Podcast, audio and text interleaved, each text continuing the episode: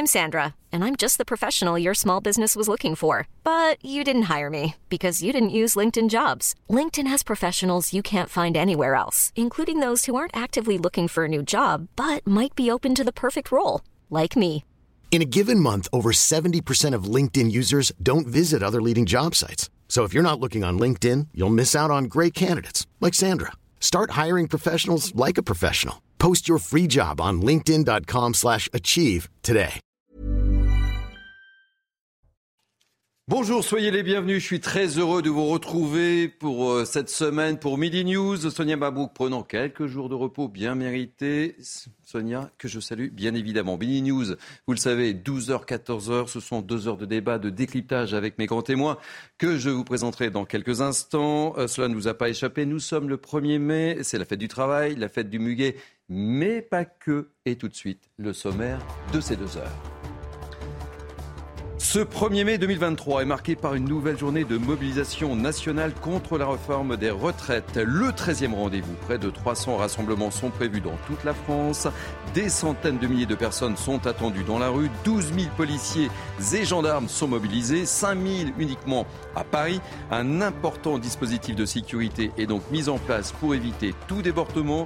Nous serons aux quatre coins de France pour vous faire vivre en direct sur CNews cette journée de mobilisation que les syndicats espèrent historique. L'autre grand titre de notre actualité, c'est le Rassemblement national qui renoue avec sa fête du 1er mai et qui troque Jeanne d'Arc pour la paix sociale. Fini Paris, direction Le Havre. Le RN qui espère au moins 1400 militants au Havre sur les terres d'Édouard Philippe. Ce n'est sans doute pas un hasard, on en parlera. Marine Le Pen prononcera un discours attendu à 14h, discours à suivre en direct sur CNews. Nous serons sur place avec nos envoyés spéciaux. Dans quelques instants donc, je vous présente mes grands témoins du jour qui vont m'accompagner durant ces deux heures. Mais tout de suite, place à l'info. Et l'info ce midi, c'est Simon Guillain, l'excellent Simon Guillain. Bonjour, cher Thierry, et bonjour à tous. Les syndicats veulent donc faire de ce 1er mai une journée de mobilisation historique en France. Vous le disiez, près de 300 rassemblements sont organisés aujourd'hui sur tout le territoire. Vous le voyez sur ces images, les mobilisations ont déjà commencé dans plusieurs grandes villes, notamment à Marseille, où vous voyez peut-être une centaine de personnes qui sont déjà mobilisées. Les autorités s'attendent aujourd'hui à la présence de 500 à 650 000 personnes sur tout le territoire. Et sans plus attendre, on va prendre la direction du Havre. On va retrouver euh, notre envoyé spécial sur place. La mobilisation a également euh, déjà commencé sur place. Quelle est, euh, quelle est l'ambiance au Havre aujourd'hui?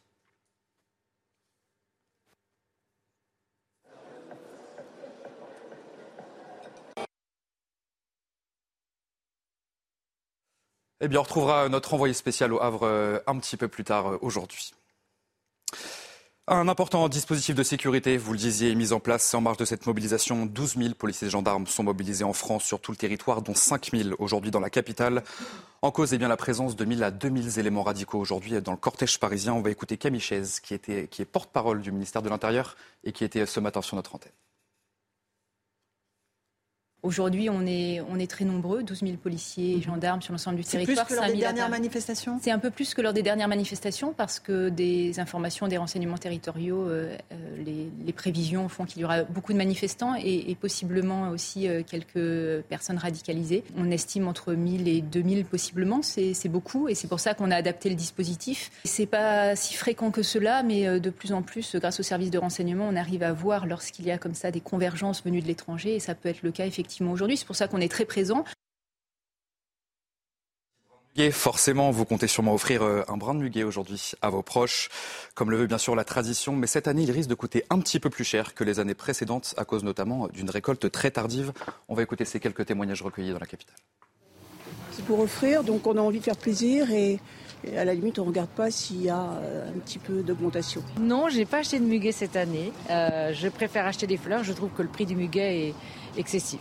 C'est le muguet, c'est une fois par an, donc bon, voilà, quoi, c'est pas dramatique non plus, quoi. Allez, on va tout de suite euh, essayer de retrouver notre envoyé spécial au Havre, où la manifestation, je vous le disais, euh, a commencé. Quelle est l'ambiance euh, sur place aujourd'hui au Havre La manifestation, je le disais, qui a commencé ce matin et on dirait qu'il y a du monde sur place aujourd'hui. Effectivement, Simon, la manifestation est arrivée euh, depuis une vingtaine de minutes sur cette esplanade Nelson Mandela, où est organisée une contrefête à l'initiative de l'intersyndicale qui va se dérouler pendant toute l'après-midi. Les syndicats ont d'ailleurs plusieurs stands, mais aussi euh, une scène où vont s'enchaîner les prises de parole et les concerts notamment celui du rappeur Medine à 17h qui a appelé euh, sur, les réseaux sociaux, sur les réseaux sociaux tous les jeunes des quartiers populaires à assister à ce concert en signe de contestation à la venue notamment du Rassemblement national qui organise un congrès à 2 km du lieu où nous nous trouvons. Et concernant la mobilisation, on a pu interroger des manifestants pour savoir si cette 13e mobilisation était un baroud d'honneur et je vous propose d'écouter leurs réponses.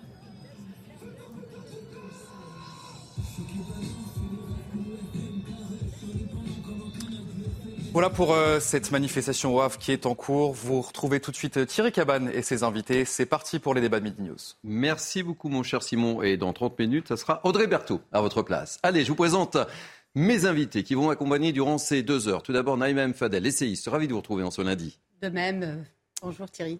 Soyez un bienvenu. Euh, Joseph Touvenel, directeur de la rédaction Capital Social. Bonne fête au fait, c'est la première même, c'est la fête des Saint-Joseph. merci ah Thierry. J'en profite. Et donc je ne parlerai pas des résultats de foot de Nantes aujourd'hui. C'est du passé. Euh, Elle est vilaine. Vous n'oublierez rien. C'est un coup bas, je sais. Euh, c'est un coup bas. Euh, Pierre Gentil, avocat, ravi de vous retrouver en ce lundi également. Euh, ravi de retrouver Loïc Travers, vous êtes délégué général Alliance, vous allez tenir au courant de tout ce qui se passe évidemment et puis des risques euh, autour de ces manifestations. Sandro Buisson, spécialiste police-justice. Bonjour. On va parler évidemment de tous ces risques autour de cette manifestation. Et Ludie Huchard, on parlera de beaucoup de choses, des enjeux, est-ce que c'est le dernier baroud d'honneur autour de cette manifestation?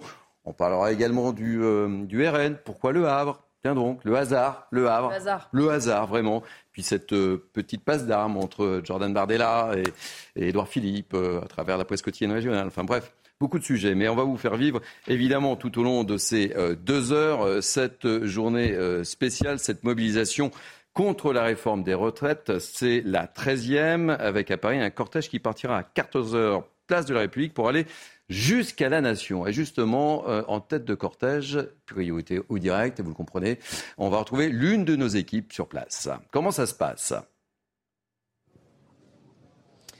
Eh bien, écoutez, euh, Thierry, vous l'avez dit, un départ dans un peu moins euh, de deux heures. Les manifestants commencent à arriver. Vous le voyez euh, sur nos images. Nous attendons dans quelques temps la prise de parole de l'intersyndicale hein, qui a donné donc rendez-vous à 14 heures sur la place de République. Le cortège prendra donc la direction de la place de la Nation. On attend entre 80 000 et 100 000, 100 000 pardon, manifestants selon une note du renseignement territorial. Pour rappel, d'après la CGT, 400 000 personnes ont pris part à la dernière manifestation le 13 avril dernier contre euh, 42 000 selon euh, la préfecture. Donc vous le voyez sur nos images, les manifestants commencent à arriver. Vous le voyez également, donc nous sommes au niveau de la tête du cortège euh, où euh, les syndicats vont s'apprêter à parler dans quelques instants. Merci euh, mille fois, n'hésitez pas à revenir euh, dès que vous le souhaitez. Alors, Elodie Huchard, je commence par vous. On parle, les syndicats l'espèrent, on le verra, euh, espèrent un 1er mai historique. Oui, parce que pour les C'est la première question. c'est une journée importante, euh, évidemment, euh, cette année. Le but, c'est évidemment d'agréger euh, entre ceux qui manifestent chaque année pour le 1er mai et la colère, évidemment, contre la réforme des retraites. Ils en avaient fait une date euh, pivot extrêmement importante puisque les syndicats ne voulaient pas voir l'exécutif avant le 1er mai. Ils veulent montrer qu'il y a beaucoup de monde dans la rue. C'est un jour férié, c'est forcément plus facile pour avoir du monde dans la rue que les mardis et jeudis où les gens commencent à moins faire grève aussi parce que ça leur coûte euh, des journées de travail. Et puis on voit déjà dans l'intersyndical quand même une petite différence entre d'un côté un Laurent Berger qui a prévenu que s'il était invité de nouveau par la Mm. Première ministre, eh bien il retournerait à la table des négociations alors que Sophie Binet de la CGT explique que tout ça doit s- décider en intersyndical. Donc on verra aussi à la fin de la journée, un, si les, les syndicats ont réussi leur pari et s'ils arrivent maintenant à l'avenir à avoir une vraie position commune. Est-ce qu'ils continuent de tourner le dos à l'exécutif ou est-ce que certains vont vouloir commencer à tenter de discuter de la future loi travail? Bon, déjà, il y a deux petits discours différents entre Laurent Berger et Sophie Binet. Oui, mais en fait, ce qui n'est pas euh, tellement étonnant, c'est-à-dire que Laurent Berger, en général, là, on a eu une intersyndicale unie, mais d'habitude est plutôt prompt à discuter, échanger avec le gouvernement. Il y avait cette date du 1er mai. Tout le monde a respecté le fait de ne pas aller voir ni la Première ministre ni Emmanuel Macron euh, d'ici au 1er mai. En revanche, voilà, il maintenant il faut écrire euh, la suite. On voit un Laurent Berger qui a plutôt envie de se dire, quitte à ce qu'on reparle de sujets de travail, de pénibilité, de carrière longue, autant qu'on soit à la table des négociations, versus les syndicats un petit peu plus extrêmes, entre guillemets, comme la CGT, qui ne veut rien lâcher. Allez, petit tour de table. Naïma Mfadel, vous la Non, sentez de- comment cette journée? Vous pensez que ça va être une journée euh, historique comme le souhaitent les syndicats? Je pense qu'elle va être historique. Ah, vous le Vraiment, pensez? Parce que c'est vraiment euh, la convergence euh, des colères. Et effectivement, aujourd'hui, c'est un jour férié, donc c'est une occasion pour ne pas perdre de l'argent, comme ça a été, euh, a été dit. Et, et, ça va être très important pour la suite. C'est un message fort qui va être donné au gouvernement.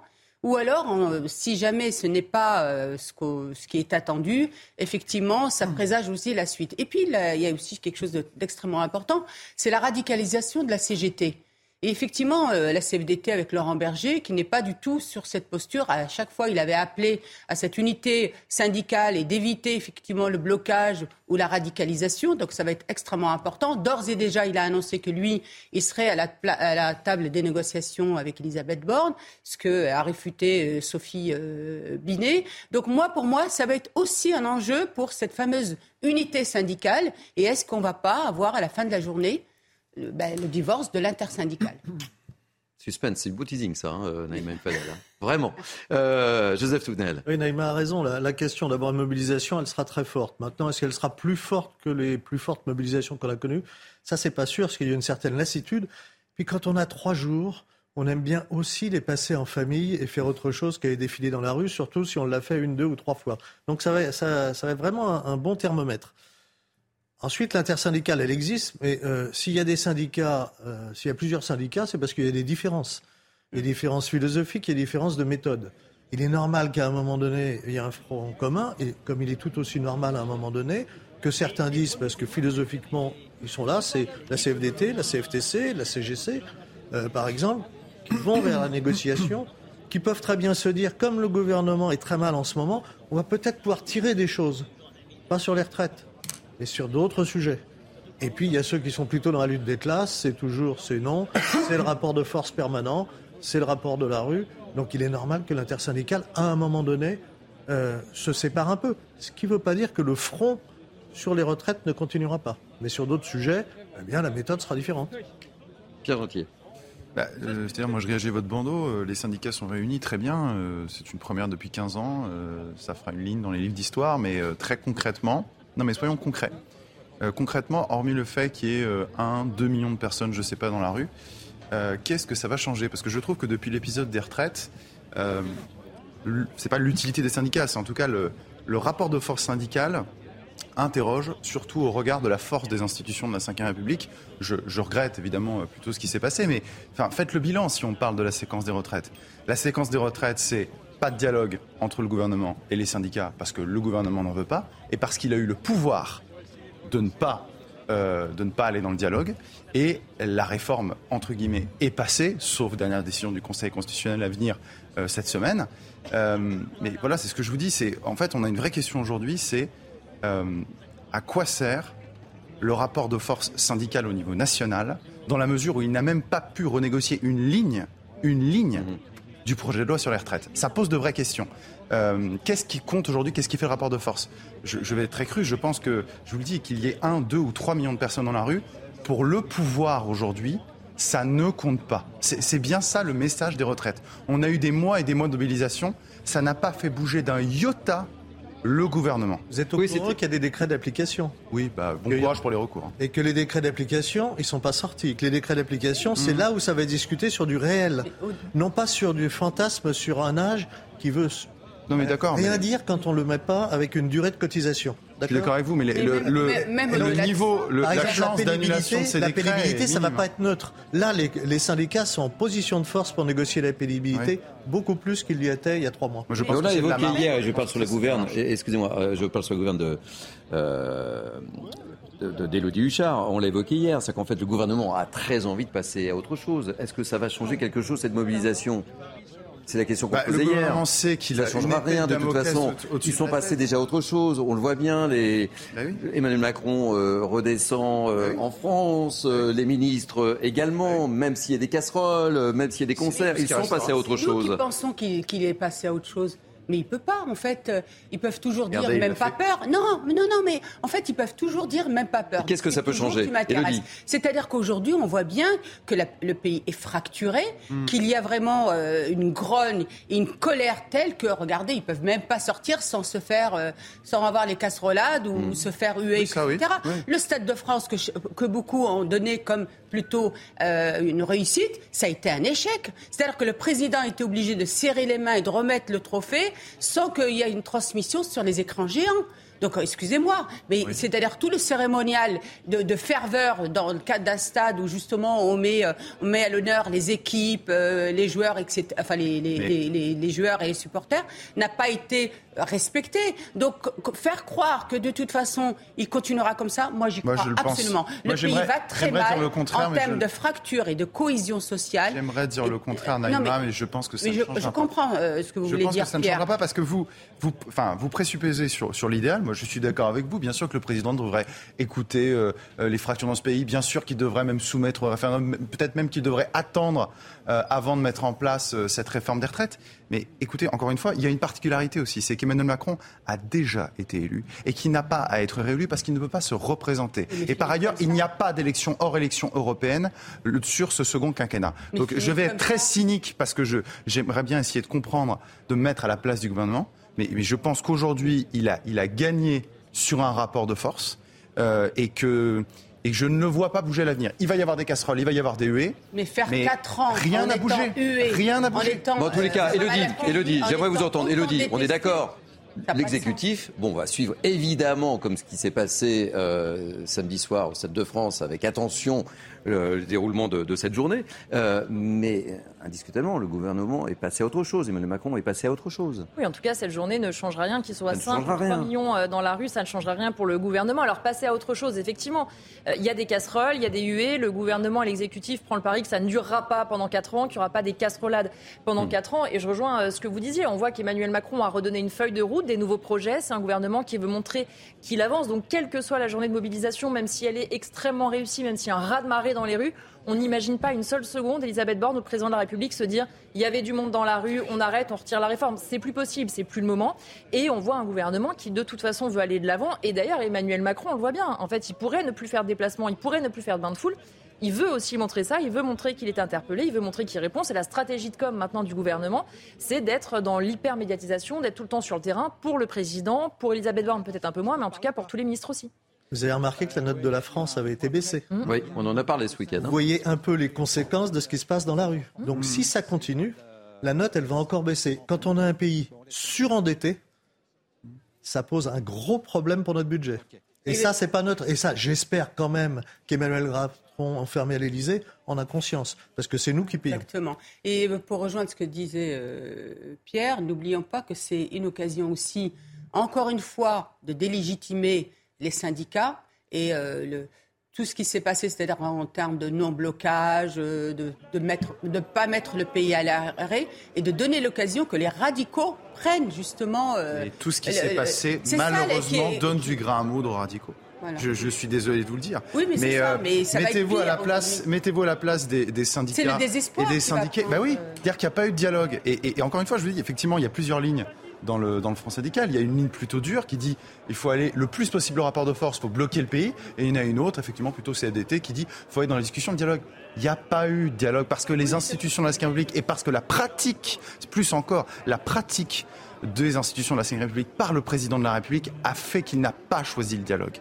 Exactement. et c'est ce qui fait qu'à l'avenir, on aura une radicalisation. Mais je, Et j'en profite, puisque nous sommes en, direct sur cette manifestation euh, qui n'a pas encore euh, démarré, mais euh, on me signale que ce sont des responsables syndicaux étrangers qui sont en tête de cortège pour débuter cette manifestation. Alors c'est une nouvelle journée de manifestation contre cette réforme.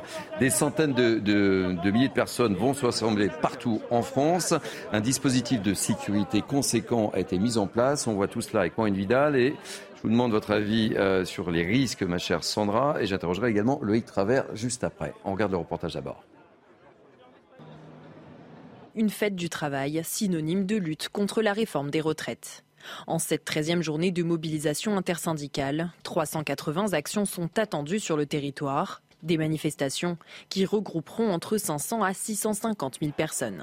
Une journée qui risque d'être mouvementée que ce 1er mai 2023 sera un 1er mai tendu et une manifestation difficile, sans aucun doute, avec un noyau dur de radicaux euh, qui, comme d'habitude, euh, vont profiter de cette manifestation euh, pour agresser, casser. Positionnés autour du cortège, 12 000 policiers et gendarmes seront mobilisés, soit 500 de plus que le 13 avril dernier.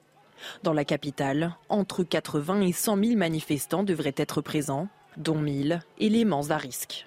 On commence à bien connaître leurs techniques, mais pour autant, ils sont difficiles techniquement à travailler. Euh, donc c'est mettre des unités lourdes un peu en arrière du décor pour gérer la manifestation et bien sûr mettre des unités qui sont des unités d'intervention d'interpellation. Pour renforcer le dispositif, depuis le 19 avril, un décret autorise l'usage de drones de surveillance aux forces de l'ordre, une technique qui sera utilisée dans les métropoles. Alors ça, on reviendra sur, sur les drones, mais d'abord j'ai une première question à vous poser. C'est une manifestation à haut risque il y a 12 euh, 000 policiers et gendarmes mobilisés sur la France, 5 000 uniquement sur, sur la capitale. Quel est un peu votre ressenti? Quelles sont les dernières infos dont vous disposez? Et puis j'interrogerai euh, Loïc Travers. Euh, Alors, ce qu'il faut savoir d'abord, c'est que effectivement l'affluence qui est attendue, 500 à, à 650 000 personnes au national, dont 80 à 100 000 à Paris, c'est effectivement beaucoup, si, si ça se confirme, pour un 1er mai.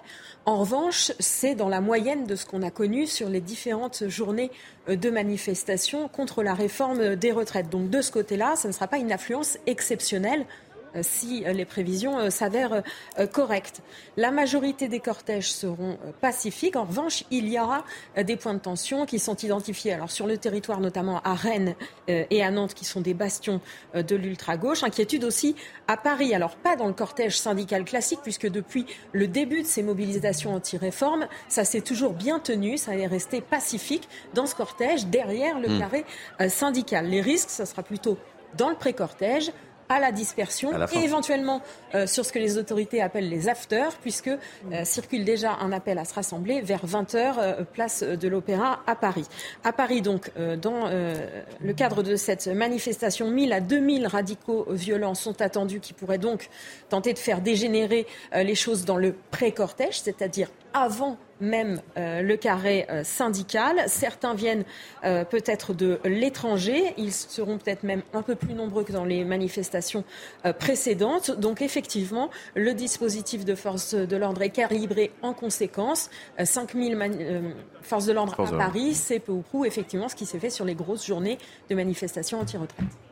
Euh, Loïc Travers, vous sentez comment cette journée? Je rappelle que vous êtes délégué général Alliance. Vous êtes particulièrement inquiet. Est-ce que vous avez des informations déjà, puisque les manifestations ont déjà débuté en, province? Quel est un peu votre état d'esprit, euh, Loïc Travers? Alors, le principe, là, c'est qu'effectivement, depuis 15 jours, on voit qu'il y avait euh, une annonce qui tendait vers la radicalisation. À la fois ce qu'on appelle les ultra-jaunes, qui sont réapparus hein, dans, le cadre de ces manifestations l'ultra-gauche, toujours euh, aussi euh, présente, et puis, euh, comme on a pu le voir par le passé, des personnes assimilées à des black blocs qui viennent de l'étranger quand il y a de, grosses journées de manifestations. C'est le cas du 1er mai, on a pu le voir par, par le passé sur d'autres types de manifestations, comme le G20 par exemple. Donc il y a effectivement une difficulté d'appréhender dans un cortège pacifique eh bien, tous ceux qui vont venir troubler le début du cortège, euh, ce que rappelait tout à l'heure Sandra, le pré-cortège, pour tenter effectivement de le ralentir, pour mieux l'infiltrer.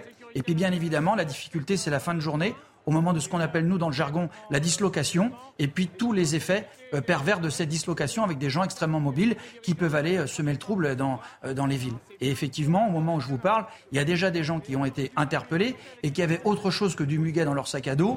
Et on a. Interpellés où? sur, sur Paris?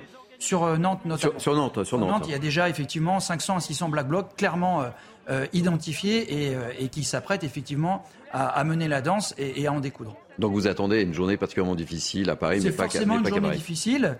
parce qu'en fait, il y a aussi un contexte particulier depuis une dizaine de jours, avec des appels à peine cachés sur les réseaux sociaux à clairement alors buter du flic, parce que je reprends l'expression, terme, euh, voilà, qui a été euh, qui, a, qui, a, qui a été à plusieurs euh, reprises repéré par les, les services de renseignement et au moins en tout cas en tout cas a gêné le travail de la police et des forces de l'ordre d'une façon générale.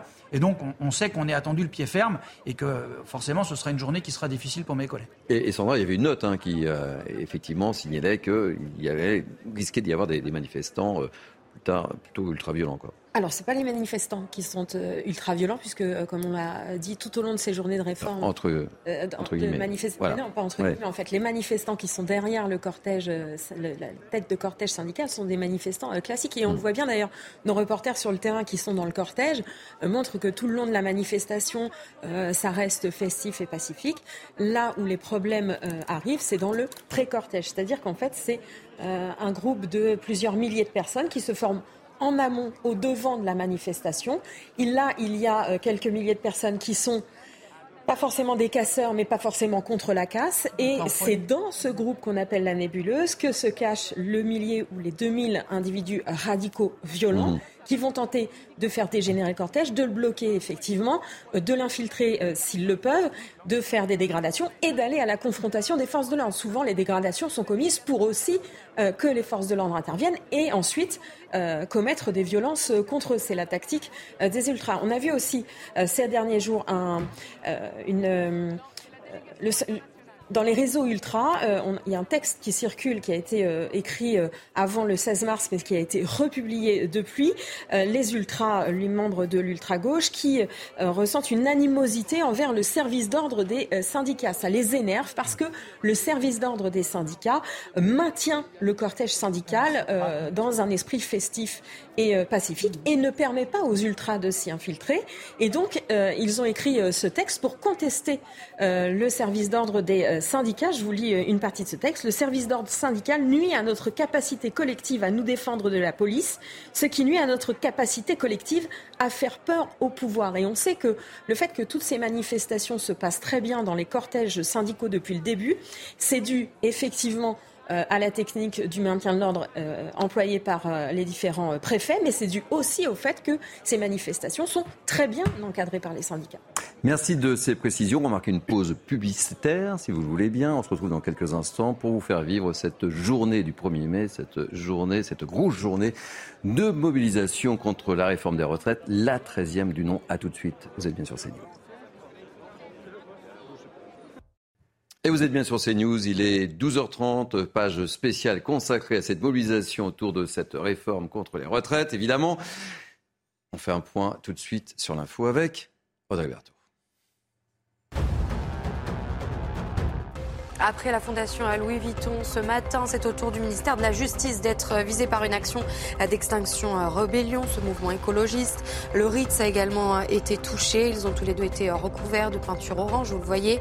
Il s'agit une nouvelle fois d'une action des militants contre les riches, selon eux, en solidarité avec les travailleurs du 1er mai. Et des centaines de milliers de personnes sont attendues aujourd'hui partout en France. Les premiers cortèges se sont élancés dans la matinée. Au Havre, vous le voyez, la manifestation a débuté dans le calme. Le tribunal administratif de Rouen a partiellement suspendu hier un arrêté préfectoral prévoyant euh, l'usage de drones au Havre. Enfin, à Rennes, deux manifestations ont lieu. La première a commencé à 10h sous la forme d'un rassemblement à Maurepas. La seconde manifestation est quant à elle prévue dès 14h place de Bretagne. Les transports en commun ne circule pas aujourd'hui à Rennes. Merci beaucoup, cher Audrey. Et dans 30 minutes, c'est Simon Guillain que vous retrouverez pour un nouveau point sur l'information. Avec moi, dans le cadre de Midi News, Naïm M. Fadel, Pierre Gentier, Joseph Tounel, euh, Loïc Travers, Elodie Huchard et Sandra Buisson. Journée spéciale, évidemment, consacrée à ce 1er mai. Mais l'autre thème du jour, je l'évoquais tout à l'heure au sommaire de cette émission, c'est le rassemblement du Rassemblement national à l'occasion de ce 1er mai.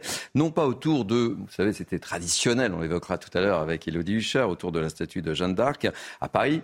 Ça, c'était avant. Et maintenant, nouveau changement de cap. On a pris les directions du Havre, où il y a deux manifestations. On le sait, je l'ai dit tout à l'heure. Marine Le Pen prononcera un discours que vous pouvez suivre sur l'antenne de CNews à partir de 14h. Et puis ce matin, il y avait une contre-manifestation contre ce Rassemblement national. Ça va, j'espère que vous suivez bien et que je suis parfaitement clair. Et on va retrouver l'un de nos envoyés spéciaux, justement, sur place au Havre. Effectivement, Thierry, vous l'avez bien dit, c'est une contrefête. C'est même le nom de cette euh, manifestation qui était prévue à 10 h Une manifestation euh, à déambuler dans les rues du Havre et depuis environ euh, une heure, les manifestants sont arrivés sur l'esplanade euh, Nelson Mandela à l'initiative de l'intersyndicale. Vous le voyez sur, sur les images, des concerts vont être organisés, des prises de parole également. cette manifestation, cette 13e journée de mobilisation contre la réforme des retraites, elle était effectivement adressée à cette contestation contre la réforme des retraites. Ce rassemblement sur l'esplanade Nelson Mandela prend une autre tournure, c'est vraiment un rassemblement contre ce congrès du rassemblement, du, du rassemblement national à quelques kilomètres de ce rassemblement où nous nous trouvons. Concernant la mobilisation donc de ce matin, on a pu interroger des manifestants, savoir si cette 13e mobilisation était un baroud d'honneur, et je vous propose justement de les écouter. On lâche rien. On lâche rien jusqu'au retrait de la, de la réforme qui de toute façon la réforme de, dès le démarrage elle est, elle est basée sur des mensonges qui s'attendent qui s'attendent à ce que ça soit des, un mois de mai euh, très très très très chaud. Particulièrement au Havre, on a une double euh, on a une double motivation, c'est-à-dire que oui, d'abord euh, le, retrait pur et simple de la de la loi de la loi retraite.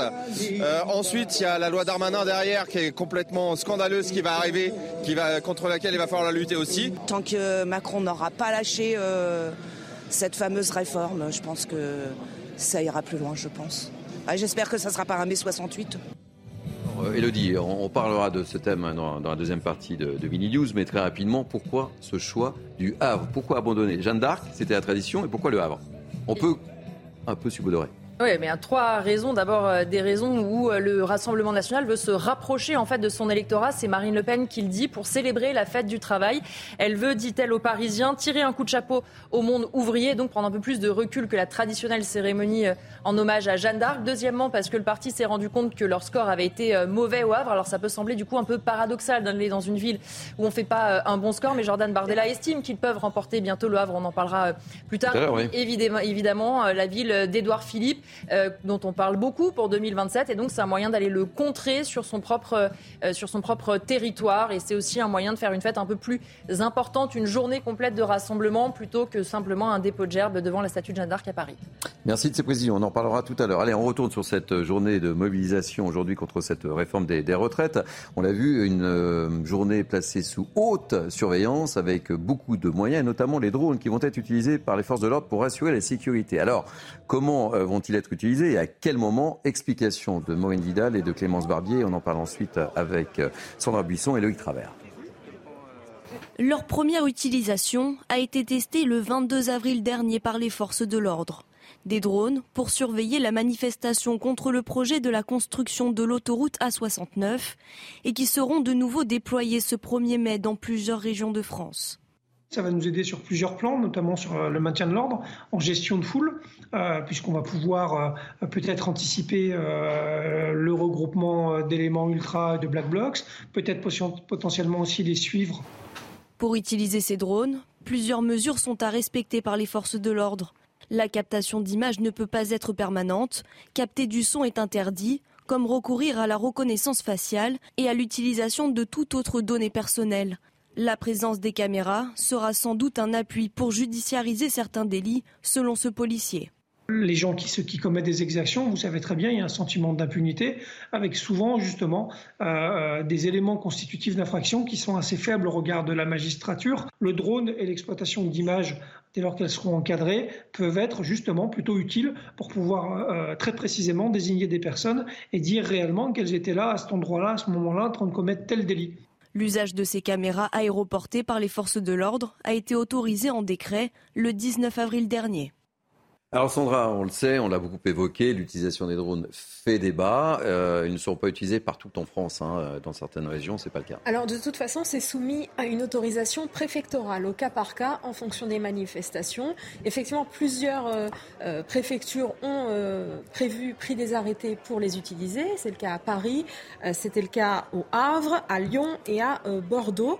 Euh, plusieurs recours ont été intentés, notamment par le syndicat euh, des avocats de France et puis des organisations euh, de défense des libertés.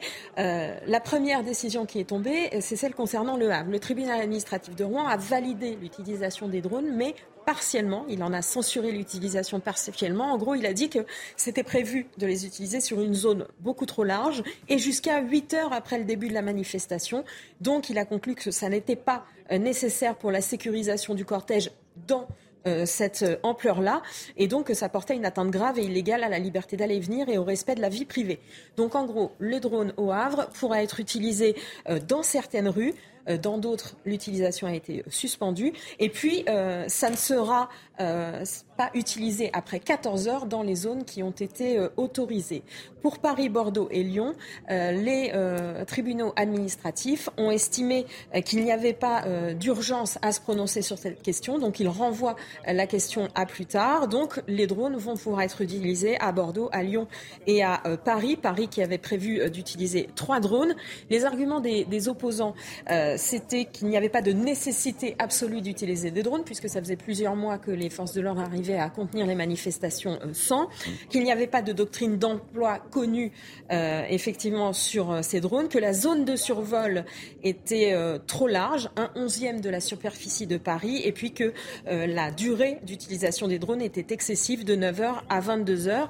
Les autorités ont répondu euh, qu'aucun texte réglementaire n'imposait qu'il y ait une doctrine d'emploi avant la prise d'un arrêté euh, sur les drones qui soit soumise à la CNIL et que cette mesure était parfaitement euh, proportionnée puisque vous l'avez vu dans le sujet, il y a un certain nombre de garde-fous qui ont été prévus dans la loi et cette utilisation de drones aujourd'hui à Paris concerne trois caméras simultanément au maximum. Merci pour toutes ces précisions, Loïc Travers. C'est important quand même l'utilisation de drones pour euh, c'est primordial. C'est primordial. primordial. et on ne peut que, remercier M. Darmanin d'avoir fait ferrailler dans, dans l'hémicycle pour imposer cette loi début 2022, parce que pour nous, c'est tout simplement un outil de travail, rien d'autre. Mmh. Alors à partir du moment où, comme ça a été rappelé tout à l'heure, qu'il y a des autorisations avec des conditions techniques et des conditions juridiques, pour nous, effectivement, ça nous convient, tout simplement parce que ça permet de sécuriser les itinéraires, ça permet de, de, de repérer les éventuels groupuscules ou des futurs casseurs, et ça permet aussi d'anticiper l'utilisation des forces de l'ordre, et notamment les forces lourdes que sont les CRS et nos collègues euh, gendarmes. Donc pour nous, effectivement, c'est un outil de plus euh, pour pouvoir bien faire notre travail et sécuriser effectivement euh, les gens qui viennent manifester pacifiquement, mais surtout intervenir et se préparer à intervenir sur tous les cas qui vont nous poser problème et qui sont les plus violents. Et certains contestent très fortement l'utilisation de drones. Et ça, ça vous choque et ça vous agace Ça, ça me choque. Effectivement, ça a été souligné tout à l'heure aussi, où, où, effectivement, on sait que les services d'ordre ont été très présents aux côtés des forces de l'ordre euh, d'une façon générale pour euh, l'intégralité des, des, des, 12 manifestations qui sont déroulées. Et on a euh, ce matin la patronne de la CGT, Madame Binet, qui dit qu'on est sur une pente descendante à cause de l'utilisation des drones.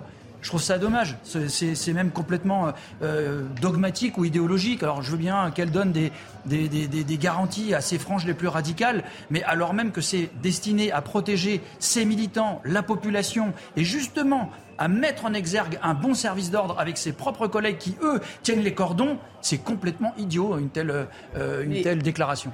Naïma Fadel et Joseph Touna. Oui, euh, Loïc, en fait, moi j'ai le sentiment que c'est tellement, l'utilisation de ces drones est tellement euh, dans le cadre de l'autorisation restrictive que finalement vous n'allez pas avoir le résultat escompté. C'est pour ça que moi je m'interroge toujours sur l'état de droit qui en fait est empêché dans le cadre de ses prérogatives.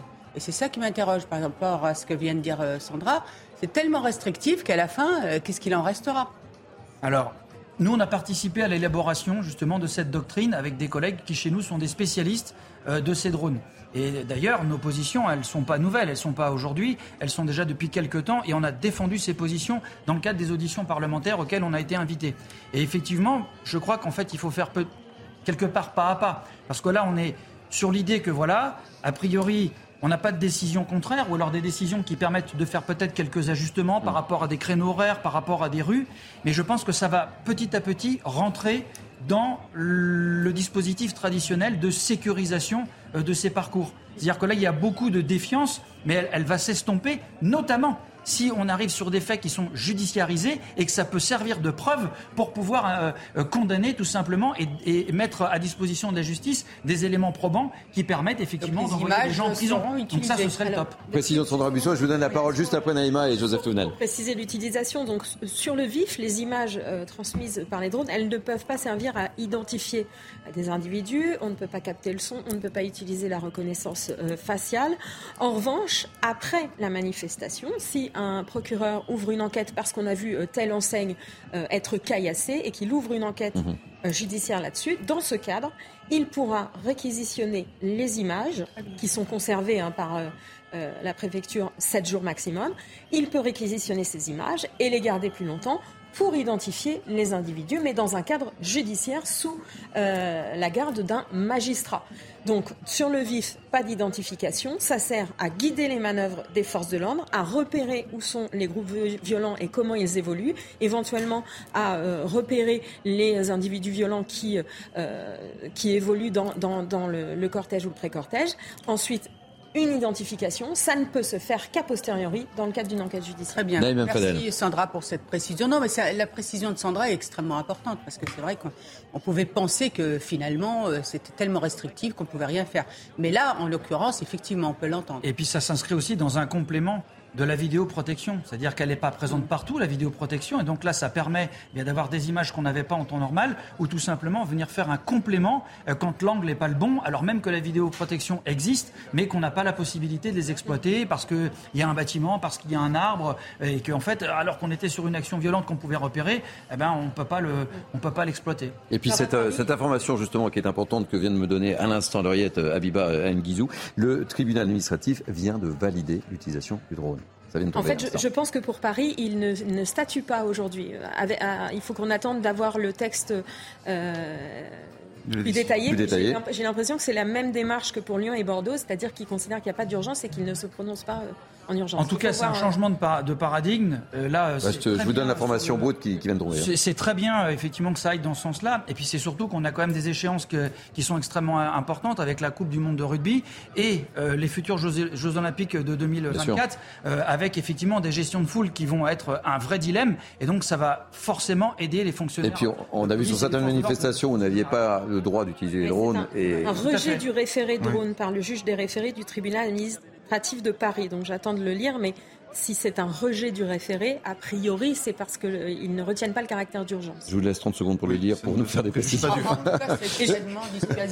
Sandra, Joseph, Joseph Sandra nous a dit tout à l'heure que les associations euh, qui contestent les drones, c'est les associations qui s'autoproclament défenseurs de la liberté. Hmm. C'est quoi la liberté? C'est pouvoir se déplacer, y compris en manifestation, sans être agressé par des black blocs et C'est quoi la liberté? C'est que les commerçants qui sont sous le bord de la manifestation ne voient pas leurs vitrines euh, cassées, euh, comme on peut le voir. C'est quoi la liberté? C'est que les groupes qui arrivent par des petites rues latérales, je fais, euh, quand je peux, je fais les manifestations, je les vois, puissent être vus à l'avance. Et d'ailleurs, personne ne, conteste les caméras fixes. Elles existent. On ne nous dit pas, vous les fermez. Donc les drones, ce n'est qu'un outil. Après, le problème qui, qui peut se poser, c'est l'utilisation des images. On voit que c'est dans un cadre légal. Euh, moi, je suis content, quand je vais manifester, de savoir que les outils de protection des personnes et des biens sont mis en place. Merci, comme je dis, merci euh, à la police qui nous défend, qui nous permet, avec les services d'ordre des syndicats, de manifester dans le calme. Alors justement, euh, à, propos de l'utilisation des drones, je vous propose d'écouter Camille Chaise, qui est la porte-parole, vous le savez, du ministère de l'Intérieur, qui était l'invité de Laurence Ferré. Elle s'est exprimée sur le sujet. L'utilisation des drones, mhm. c'est très récent et ça fonctionne très bien, ça nous aide. C'était euh, des dispositifs vraiment demandés euh, par les forces de l'ordre sur le terrain. Euh, quand ils sont déployés, cela nous permet de euh, de mieux être présent, d'être présent au bon endroit, au bon moment. Mhm. C'est vraiment des dispositifs qu'on appelait de nos voeux et on est très content qu'ils puissent être déployés. Par exemple, quand on prépare euh, un événement comme la fête de la musique, ça nous permet d'aller faire des reconnaissances sur les toits des immeubles pour voir s'il n'y a pas des cocktails Molotov en préparation. Ça nous permet aussi de déployer au bon endroit euh, les forces de l'ordre quand on voit des rassemblements qui se regroupent. Et tout ça, c'est du temps gagné. Et sur des manifestations, du temps gagné, c'est des violences évitées. Naïma, peut-être une nouvelle réaction? Concernant ce que se vient de dire Concernant Oui, concernant les drones, évidemment. Euh. Nous parlons de drones. J'aimerais bien que vous suiviez quand même, ma chère Naïma. Nous parlions des drones, pas du musée du 1er mai. Hein. De, voir pour la validation. Euh. Euh, non, mais en fait, ce qu'on voit, c'est qu'on a besoin, enfin nos forces de l'ordre ont besoin effectivement d'avoir des outils fiables pour pouvoir effectivement mieux sécuriser. Comme vient de le dire Joseph, ce qui est important à savoir, c'est que euh, quand certaines associations parlent de liberté, d'accord Mais c'est aussi la liberté des manifestants de pouvoir manifester en toute, effectivement, liberté et en toute sécurité. Et, la liberté, ça suppose aussi de ne pas laisser ceux qui veulent phagocyter et qui veulent, en fait, semer le désordre et le chaos. Donc c'est ça qu'il faut mettre au centre. Alors justement, euh, on, l'évoquera tout à l'heure. Et euh, Pierre, je sais que vous êtes en train de lire cette décision. Je vous interrogerai plus en détail. Je vous vois euh, fixé sur votre téléphone. Ah donc je vous ferai une petite interrogation orale dans, quelques instants. On va parler des, commerçants, évidemment, qui sont particulièrement inquiets en cette nouvelle journée de manifestation. on va voir le reportage de Jules Bedeau et de Mathilde Couvillet, Flornois, et on en parle juste après. C'est l'axe principal que les manifestants emprunteront pour défiler ce lundi. Situé entre la place de la République et Nation, le boulevard Voltaire sera animé en ce 1er mai. Les commerçants se préparent aux éventuelles casses. Ce fleuriste, situé sur le boulevard, a fait le choix d'ouvrir partiellement sa boutique. Ben, pour nous, euh, un 1er mai boulevard Voltaire avec les manifestations, ça va être ouverture et fermeture quand, les manifestants vont arriver. Voilà, on perd euh, une bonne moitié de la journée. En termes de chiffre d'affaires, ça vous impacte de moins 50%. D'autres comme lui font le choix de ne pas barricader la vitrine et d'ouvrir leur magasin en matinée seulement. C'est le cas de cet employé. Les policiers nous disent de, de fermer. Comme demain il y a le manif, ils ont dit qu'ils étaient nombreux. Du coup, on va ouvrir le, le matinée. Je vais dire en gros max midi 14h.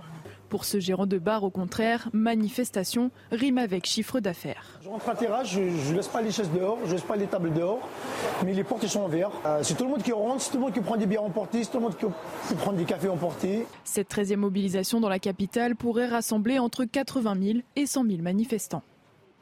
Allez, tout de suite, priorité au direct, puisque Laurent Berger de la CFDT est en train de s'exprimer. On l'écoute. Donc le gouvernement, il n'a pas bougé jusqu'alors. En tout cas, ça doit lui faire prendre conscience qu'il y a toujours un fort rejet de cette réforme. Il y a deux rendez-vous qui sont le RIP avec la décision du Conseil constitutionnel lundi, euh, mardi. Euh, et puis il y a euh, cette PPL du groupe Lyot à l'Assemblée nationale qui propose d'abroger cette loi. Et donc oui, cette mobilisation, elle est encore historique. On a un 1er mai historique, je peux le dire aujourd'hui, vu à ce moment précis, vu ce qui nous remonte de tout un tas de villes en France. C'est pas la dernière mobilisation contre la réforme des retraites? On décide demain. J'ai entendu que certains avaient déjà annoncé quelque chose. Ce qui nous fait tenir aujourd'hui dans l'intersyndicale depuis le début, c'est qu'on annonce ensemble ce qu'on doit faire. On l'annoncera demain après une vous, mais la CFDT est mobilisée, regardez dans les cortèges. S'il y a autant de monde à Saint-Nazaire, autant de monde à La Roche-sur-Yon, autant de monde en Bretagne, c'est parce que la CFDT est là. Voilà. Alors les, faux procès faits par les uns ou les autres, ils peuvent les ramasser. La CFDT est mobilisée. Quand elle, la CFDT elle a une particularité. Quand elle appelle les salariés et ses militants à descendre dans la rue, ils descendent dans la rue. Aujourd'hui, ils sont très nombreux à Paris, c'est quoi? C'est un baroud d'honneur? Non, c'est pas un baroud d'honneur, c'est la fête des travailleurs et des travailleuses. Euh, c'est le 1er mai et il fallait dans cette ambiance particulière qui est un recul social euh, qui a qu'est la retraite à 64 ans. il y a, l'expression du monde du travail aujourd'hui, il est double. on est toujours contre et mobilisé contre cette réforme à 64 ans, des retraites à 64 ans, et on est euh, on aspire à une autre reconnaissance du monde du travail, à être considéré, à avoir de meilleurs salaires, à avoir une meilleure protection sociale, à avoir aussi, je crois, des conditions de travail qui soient meilleures.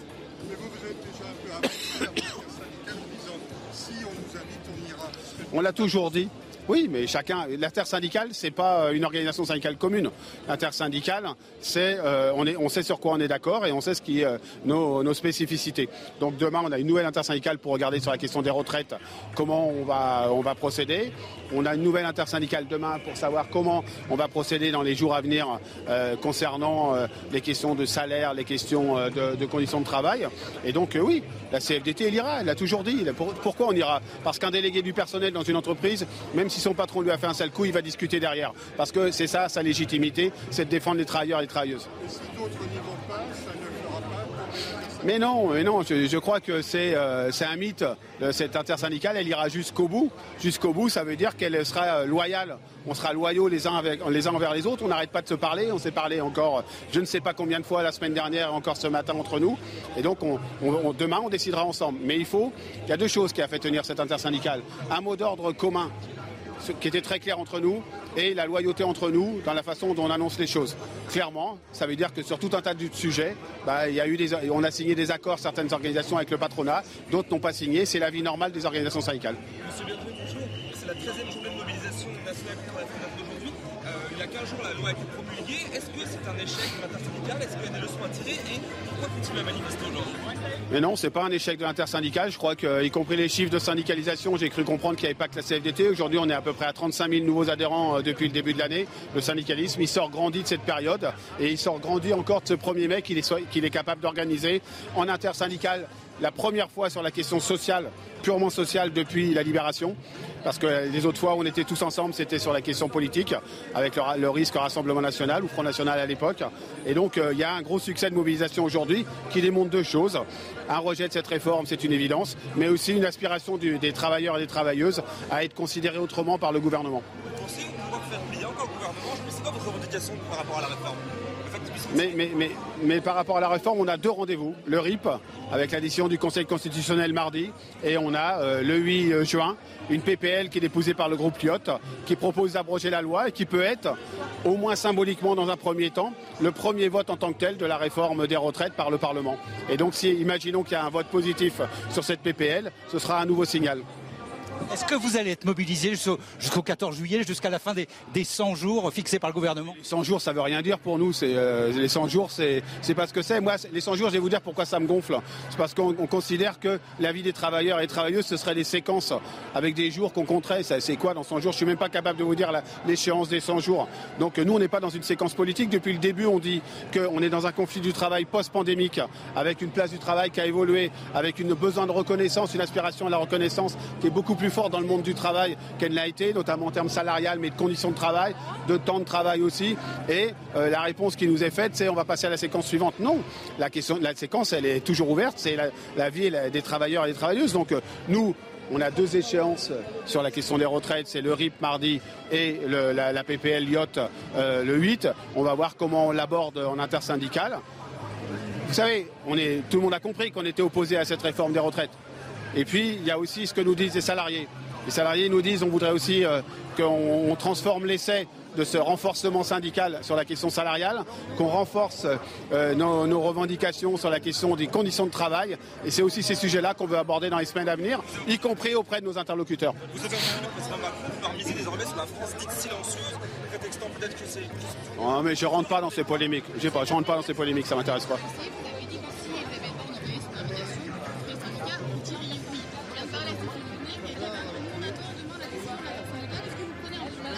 Non, mais on ne prend pas le large. Depuis le début de ce conflit sur les retraites, on a fait euh, chacun ce qu'on avait à faire en termes de rencontres, avec des appréciations qui sont euh, diverses parfois. C'est clair, la CFDT, je vous le redis, parce que moi, vous savez, mon mandat, j'ai préféré comme euh, représentant du personnel, c'est délégué du personnel. Et mes collègues, ils me demandaient, là, ils me coltiner mon patron pour, pour travailler sur la formation, sur les salaires, sur le respect de la convention collective. Et que c'est ça notre rôle aujourd'hui syndical. On ira avec une exigence de méthode, comme j'ai dit hier sur votre antenne, et avec une exigence de fond, en disant est-ce que vous êtes prêts à faire bouger les choses sur les ordonnances de 2017 pour revenir sur un certain nombre de points, sur la négociation de l'organisation du travail, sur le temps de travail, etc. Mais, il y a toujours euh, une, une, diversité syndicale. On n'est pas une seule et unique organisation syndicale, mais on continuera à travailler ensemble et on se retrouve dès demain à 8h30.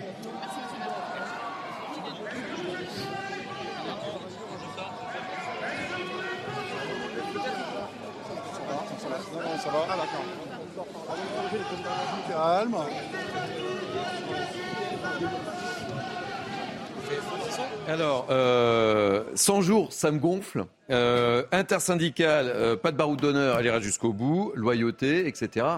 Vous l'avez trouvé comment, euh, euh, Laurent Berger? Il était un peu, un peu énervé, non? Je, je, me trompe un peu, un peu Oui, bah, c'est un, peu, ce, moment, moment où il faut montrer la détermination avec un petit pas en arrière de Laurent Berger qui explique qu'ils vont décider tout ah, alors, attendez, priorité au direct. Pop, pop, pop, pop. Frédéric Souillot, voyez. Monsieur Souillot Mais que le gouvernement la voit et pour montrer que la mobilisation, elle n'est pas retombée. On ne tourne pas la page.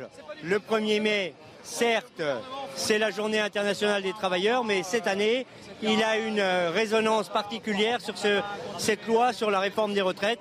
Nous n'en voulons toujours pas. Un nouveau souffle ah mais le souffle n'avait pas baissé, il n'y avait pas d'essoufflement ni quoi que ce soit. C'est pour montrer que même pendant un pont avec enfin un week-end de trois jours et tout cela, ben, les salariés se mobilisent encore et encore. Vous regardez les chiffres là à l'instant, les chiffres la suite du mouvement et des modalités d'action J'ai pas compris votre En, en quoi est-ce que s'il y a énormément de monde aujourd'hui, ça peut changer quelque chose pour la suite Mais le, le gouvernement et notamment l'opposition parlementaire sera bien obligé de voir cette mobilisation et de l'entendre. Donc, même chez Renaissance, aujourd'hui ils avaient déjà quelques doutes, et bien si le 1er mai peut leur donner un éclair de conscience, ce sera une très très bonne idée.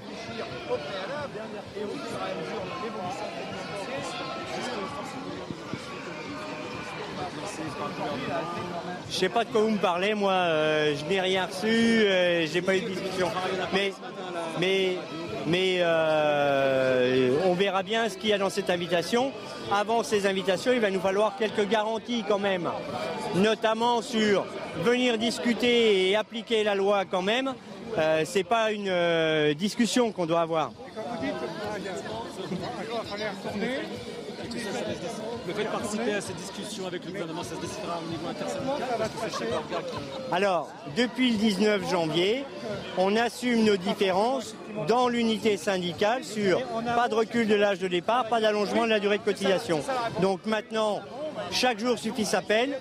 Demain matin, on a une intersyndicale, on va vous faire un beau communiqué et puis on va continuer la mobilisation.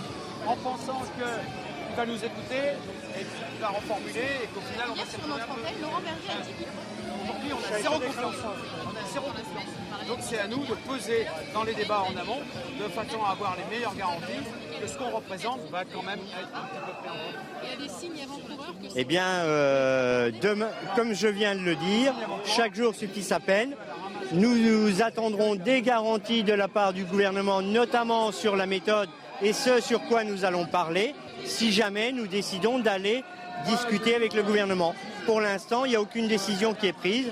Euh, nous sommes sur le 1er mai et la mobilisation aujourd'hui est importante. Je sais ce que c'est que tout balancer ces quatre vérités au patron en CSE lundi. Mais nous n'avons jamais arrêté de vouloir du dialogue avec le gouvernement, sauf que depuis le 19 janvier, il ne nous parle plus de rien. On verra bien. Nous, verra bien. nous verrons bien à ce moment-là quel sera le type d'invitation? Si c'est pour parler emploi, salaire et inflation, nous verrons bien. À quelles conditions vous accepteriez de retourner à la table des négociations? Eh bien, que ce soit véritablement des négociations et pas que on nous dise bah, c'est comme ça à partir de demain matin, recul de l'âge de départ, allongement de la durée de cotisation, sans rien entendre de ce que disent les organisations syndicales depuis le 19 janvier. Mais c'est l'initiative la plus révoltante, la plus scandaleuse, la plus populiste que j'ai jamais vue depuis des mois carrés. Quand je vois Gabriel Eh bien écoutez, à TF1, vous avez certainement la déclaration de Jacques Chirac avant le 1er mai en 2006, où il disait la loi est promulguée, elle s'appliquera. Et il ne l'a jamais appliquée. Donc, tout est toujours ouvert. Et euh, sur euh, le régime par points en 2019, la loi avait été passée en février au 49.3, elle était promulguée dans les deux semaines. Et en juin, Emmanuel Macron disait que cette loi était incompréhensible, incomprise et pas équilibrée financièrement. C'est une dépêche AFP. Mais Jacques Chirac était aussi très très déterminé en 2006 et pourtant le CPE n'a jamais été mis en place. Merci.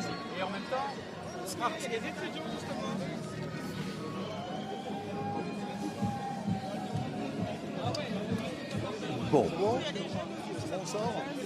Priorité au direct, donc c'était euh, Frédéric euh, Souillot de France Ouvrière. Très rapidement, avant de partir en, publicité, on revient sur l'intervention de Laurent Berger avec une espèce de rétro-pédalage. euh, Très rapidement, ma chère Elodie. Oui, parce que effectivement, Laurent Berger qui maintenant explique, alors qu'il avait dit qu'il retournerait à la table des négociations, que finalement ils doivent décider ça en intersyndical, c'est assez logique. On est le 1er mai, ils veulent faire une démonstration de force. C'est pas le moment de montrer une intersyndicale divisée, mais on voit que même quand on interroge Frédéric Souillot sur les conditions qui pourraient faire qu'il retourne à la table des négociations.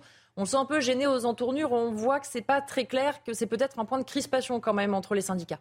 Alors, on part pas en publicité, donc on a un peu plus de temps. Il y a Ah, certaines choses, oui, voilà, c'est une bonne nouvelle. C'est court pourtant, mais. Oui, non, vous étiez parfaite, mais vraiment parfaite. Vous savez, moi je suis ce qu'on me dit. Hein. Abiba me parle dans l'oreillette, on dit j'applique. Donc, il y, a également des choses qui vous ont choqué et qui vous ont interpellé dans l'intervention de Laurent Berger. Oui, parce qu'en fait, il explique, il parle de cette fameuse PPL du groupe Lyot à l'Assemblée nationale qui veut abroger la loi et il dit on verra, nous, ce qu'on fait avec cette PPL. Alors, c'est une phrase qui me semblait un peu étrange parce qu'il est syndicaliste, sauf, sauf erreur de ma part, il n'est pas rentré encore au Parlement, donc il peut tenter peut-être d'influencer de, certains députés, mais une fois de plus, il ne faut pas non plus confondre le combat qui peut jouer euh, dans la rue avec évidemment euh, les syndicats, avec euh, les centaines de milliers de personnes qui manifestent et le combat qui se joue à l'Assemblée nationale. Et puis, pour une petite précision dans ce qu'il disait, il expliquait que le vote de cette PPL, ça serait le premier vote enfin sur la réforme des retraites. On le rappelle, qu'on le veuille ou non, on peut trouver ça démocratique ou non. Le vote d'une motion de censure est un vote sur un texte. Et donc, il y a bien déjà eu un vote sur ce texte, même si on peut déplorer que ce soit après un 49-3, mais il y a quand même mmh. eu un vote. Allez, euh, j'en profite. Hein. Euh, Frédéric Souillot, les trouvez comment euh, Je trouve qu'ils sont un peu gênés aux entournures quand même. Là, hein. on, les sent pas très à l'aise, hein, ces responsables syndicaux. La suite semble moins définie que le mouvement l'était jusque-là. On savait qu'en fait le 1er mai, c'était une date importante. Là, on a quand même l'impression que la suite à donner, elle n'est pas claire. Frédéric Souillot, il dit quand même un peu entre les lignes. il parle de le revenir à la mm. table des négociations. Donc, est-ce qu'on sent qu'en fait, il y a quand même Sophie Binet d'un côté qui a l'air de dire on n'y retourne pas, il ne faut pas y aller. La CFDT, FO, qu'on l'air plutôt de se dire, il y a quand même des textes importants. Euh, la future loi travail qui va compléter en fait la réforme des retraites, les syndicats se disent peut-être, on a peut-être intérêt à y aller, à tenter de faire entendre notre voix, quitte à peut-être ensuite euh, quitter les négociations si ça n'aboutit pas à des choses sérieuses. Mais on voit qu'il y a quand même deux lignes euh, qui tentent un petit peu de, de s'exprimer au sein de l'intersyndicale. La décision, elle sera prise de manière officielle demain soir. Mais c'est vrai qu'on peut s'interroger, c'est un 1er mai, c'est un jour important. Laurent Berger l'a dit, ils se parlent régulièrement, les syndicats. Et pourtant, sur ce point-là, ça ne semble pas clair pour tout le monde, ou en tout cas, on voit vraiment deux lignes qui ont l'air de s'affronter. Et on va suivre avec attention le rendez-vous de demain. Hein. Évidemment, du coup.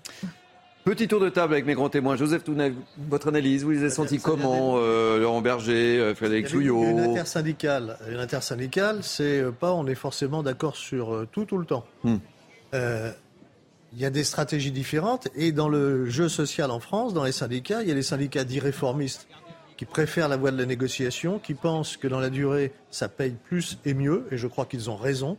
Quand on regarde l'évolution des lois sociales, quand on va à la négociation, euh, on obtient au moins dans la durée. Et puis il y a ceux qui sont pour le rapport de force en disant c'est la rue qui doit faire la loi. Pas sûr que ce soit très démocratique non plus. Et dans l'intersyndicale, eh ben, ça tire. Alors ils vont se réunir.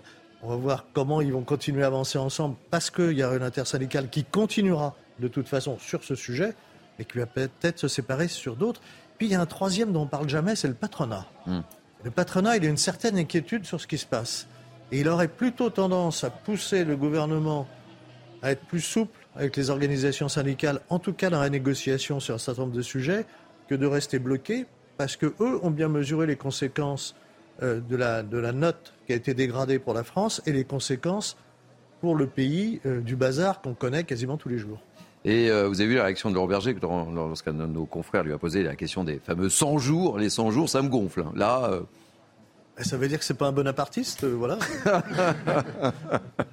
Mais même on, peut, on peut aussi voir que cette intersyndicale a été quand même remarquable dans son organisation, dans l'unité, de parler d'une seule voix, et que là, pour le coup, ben, arrive cette dissonance entre la CGT la CFDT aujourd'hui euh, Force ouvrière, alors qu'on est le 1er mai et que même la manifestation, en fait, elle, a commencé. Donc on peut peut-être la regretter parce qu'elle peut peut-être aussi un peu déstabiliser euh, les manifestants qui peuvent se, se, dire bon bah qu'est-ce qui se passe? Est-ce que cette intersyndicale va continuer ou pas? Donc je pense que en termes de communication, c'est peut-être une erreur. Pierre Gentil, alors je vous ai laissé en paix. Vous avez remarqué à quel point je vous ai laissé en paix parce que vous avez tout nous dire avec euh, Sandra sur cette décision du tribunal administratif. Euh, avant de revenir sur cette utilisation des drones, votre réaction sur euh, les propos tenus par Laurent Berger et Frédéric Souillot? Ah non, mais là pour le coup, là je vais vous décevoir, mais j'ai rien de plus à dire. Mais c'est-à-dire que je sens aussi de la gêne sur, sur la forme, mais aussi sur le fond. Je, parce que j'ai l'impression qu'ils sont plus dans le souhait. ils faisaient référence à Jacques Chirac, qui mmh. n'avait pas promulgué cette loi en 2006. Le, le parallèle entre Jacques Chirac qui, avait quand même un, niveau de dialogue sensiblement plus élevé qu'Emmanuel Macron, euh, me paraît tout à fait hasardeux. Voilà. On fait un point sur. Euh, vous savez tout là sur le tribunal administratif Oui, effectivement. Vous avez suffisamment de temps euh, Oui, bien sûr. contrairement à ce qu'on pensait au moment où la décision pour Paris est tombée, pour Paris, le tribunal n'a pas rejeté le, la, la, procédure pour défaut d'urgence. Le tribunal administratif s'est bien prononcé sur l'utilisation des drones et l'a validé. Les motifs, c'est qu'il y a de risques sérieux de violence et de troubles à l'ordre public aujourd'hui, que les drones permettent une vision élargie de la situation et facilitent le maintien de l'ordre et le rétablissement de l'ordre, et que les forces de l'ordre ne peuvent pas atteindre le but de sécuriser la manifestation avec d'autres moyens, euh, notamment euh, parce que les caméras fixes qui sont utilisées habituellement sont régulièrement euh, dégradées.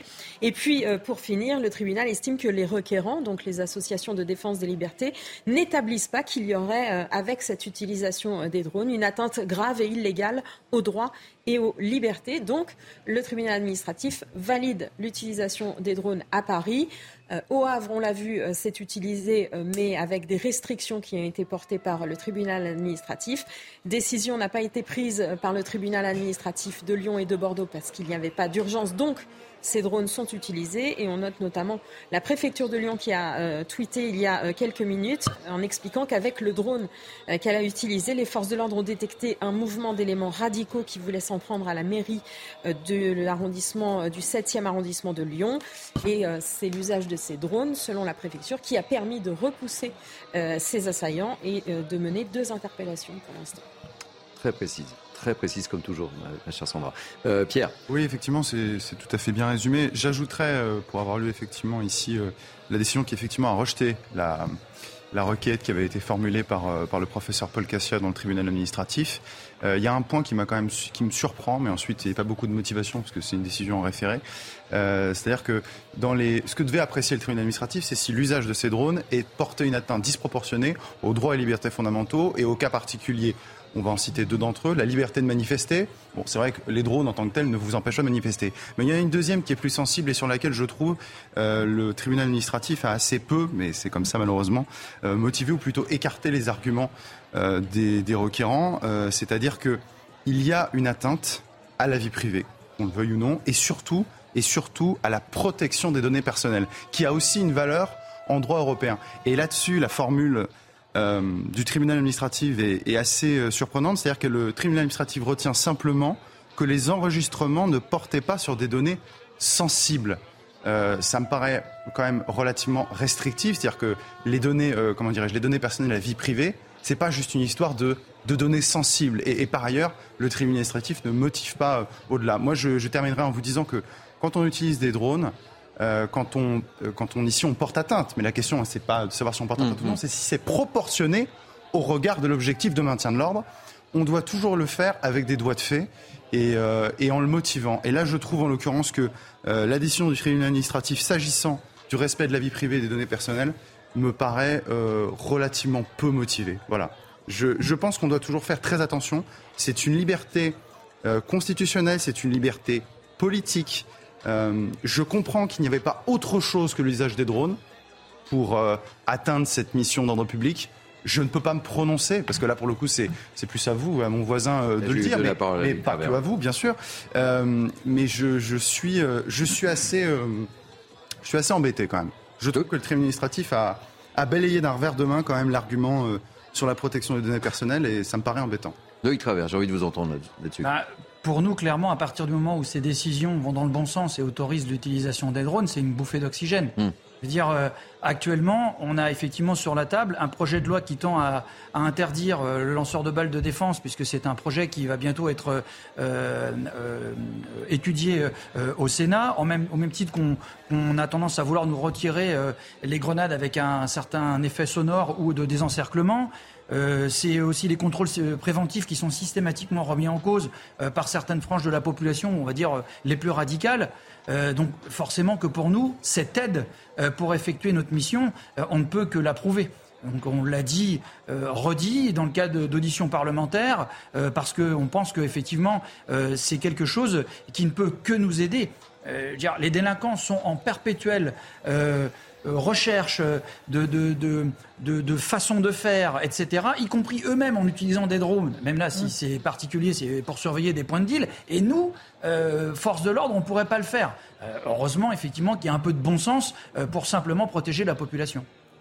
Alors, euh, on l'a évoqué, on entendait donc euh, Laurent Berger et euh, Frédéric Souillot. c'est une première depuis 15 ans, cette intersyndicale, cette mobilisation générale. Et vous avez vu que lorsque un de nos confrères a posé la question baroud d'honneur à Laurent Berger, ça a eu le don de l'exaspérer. Mais vous, vous, vous en pensez quoi? Que va-t-il se passer après? Quel est un peu votre état d'esprit? Eh bien, écoutez, les équipes de CNews sont allées vous interroger. On écoute. Je pense que ça va continuer puisque les syndicats, euh, ils sont vraiment euh, convaincus de que ça va apporter quelque chose et y aller plus loin. Je pense que ça va continuer parce qu'il y a un vrai ras-le-bol social en ce moment et que, euh, les gens veulent protester, veulent s'exprimer. Ça ne se fera pas forcément sous forme de, de, manifestation, mais en tout cas sous forme de protestations diverses et variées. On l'a vu avec les sifflets, les casseroles, etc. Et ça, je pense que ça va continuer. Il y aura d'autres occasions, il y aura d'autres sans doute sujets aussi, mais ça va s'essouffler comme, euh, comme les autres malheureusement. Bon alors Joseph euh, Touvenel, ces Français là qui, qui réagissent, la dernière personne dit ça va s'essouffler. Il a ajouté, ça, c'est ce que... il a ajouté malheureusement. malheureusement. Ça veut dire que les syndicats, là, euh, on focalise sur eux. Mais le spectre du mécontentement est beaucoup, beaucoup, beaucoup plus large. Mm. Alors peut-être que la mobilisation concernant les retraites va baisser, même sans doute. Mais il y a d'autres mobilisations qui vont naître. On ne sait pas comment, on ne sait pas pourquoi. C'est les gilets jaunes, c'est les bonnets rouges. Les gens vont s'en saisir parce qu'ils sont très mécontents et ils n'ont plus aucune confiance, pour la très grande majorité d'entre eux, dans la parole du politique.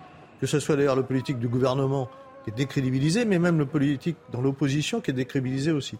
Ce n'est pas une bonne nouvelle pour notre pays. Hein. Mais ça veut dire qu'à mon sens, le bazar risque de continuer de ressortir sous des formes inattendues. Et là, la population sera avec parce que c'est le mécontentement. 4. C'est pas le nombre, euh, je parle pas de but, hein. 4 ans. 4 ans pour Emmanuel Macron. Non, non, mais c'est pour, ça que c'est. Il va falloir tenir 4 ans. Et, ça, ça fait long. C'est pour ça que les syndicats canalisent, en fait, euh, cette grogne, cette euh, colère. Et ce qui peut être vraiment, vraiment inquiétant, c'est que les syndicats, en fait, perdent cette force de la mobilisation, du fait aussi du coût hein, pour, pour les travailleurs et que justement, encore une fois, les radicaux euh, vraiment euh, prennent euh, en otage cette, cette grogne et que justement ça se radicalise de plus en plus. Vous avez vu que l'appel qu'il y a eu, je crois que Sandra en a parlé tout à l'heure, du fameux after, c'est-à-dire mm. il y a un appel sur Twitter où on dit bah, après manifestation. Ça fait toujours rire moi, d'entendre after après sur une manifestation, le terme after. Moi ça me fait penser à autre chose. Mais, mais, c'est gravissime parce que là on voit bien que le rendez-vous est donné à des radicaux pour en découdre notamment avec nos forces de l'ordre et pour semer le désordre et le chaos. Vous avez vu les images, on a encore tous en tête ces images de débordement, d'incendie des poubelles, etc. etc. Et c'est là où c'est extrêmement, euh, extrêmement inquiétant parce que les forces de l'ordre, et je parle sous le contrôle de Loïc, c'est qu'ils vont être mobilisés toute la journée. Et il faut qu'ils y retournent le soir. Parce que ce qu'ils appellent ce fameux after, c'est toute la soirée. Hmm. Donc, euh, c'est le principe d'un after, d'ailleurs. Stade de France, hein, les mêmes. Parce que moi, je vous savez, les, syndicalistes, il y a aussi beaucoup de syndicalistes du côté de la police. Hein, euh, qui font leur travail, mais qui ne sont pas forcément contre la mobilisation syndicale. Donc là, euh, j'en vois, moi qui étais au Stade de France, qui sont là aujourd'hui sur le terrain, euh, des policiers qui commencent à être épuisés. Il faut avoir aussi conscience de ça. Et on peut le comprendre. Euh, je vous fais réagir dans quelques instants, Elodie, mes priorités au direct. On va retrouver l'une de nos équipes qui est dans le cortège qui partira, il est 13h14 très précisément, dans trois quarts d'heure. Alors où en sommes-nous? Est-ce que la mobilisation, vous la voyez en train de s'installer? On le découvre sur les images. Racontez-nous tout. On veut tout savoir. Oui, Thierry, dans, départ dans moins d'une heure hein, depuis la place de la République. Vous le voyez sur nos images, donc les manifestants commencent à arriver. On a vu d'ailleurs quelques gilets jaunes passer euh, euh, devancer même la tête de euh, cortège. Alors on attend entre 80 000 et 100 000 manifestants, hein, selon une note du renseignement territorial. Alors en ce qui concerne la sécurité, le préfet de police de Paris, Laurent Nunez, a indiqué qu'il s'attendait à plusieurs milliers d'ultra risques qui vont, je cite, en chercher à en découdre, probablement casser des vitrines sans prendre aux forces de l'ordre. En tout cas, l'instant, euh, c'est euh, bon enfant. Hein. Laurent Berger, Sophie Binet et Frédéric Souillon se sont exprimés il y a quelques instants. En tête de cortège, donc il y a même des syndicats euh, turcs, anglais, italiens, coréens et espagnols selon nos équipes. Donc voilà, le départ dans moins d'une heure, direction Place de la Nation. Merci beaucoup. Donc moins d'une heure, précisément. avant de faire réagir, Elodie, une petite communication d'Elisabeth Borne avec un tweet. Je vais vous le lire quand on, va me le mettre à l'écran. Qui arrive tout de suite.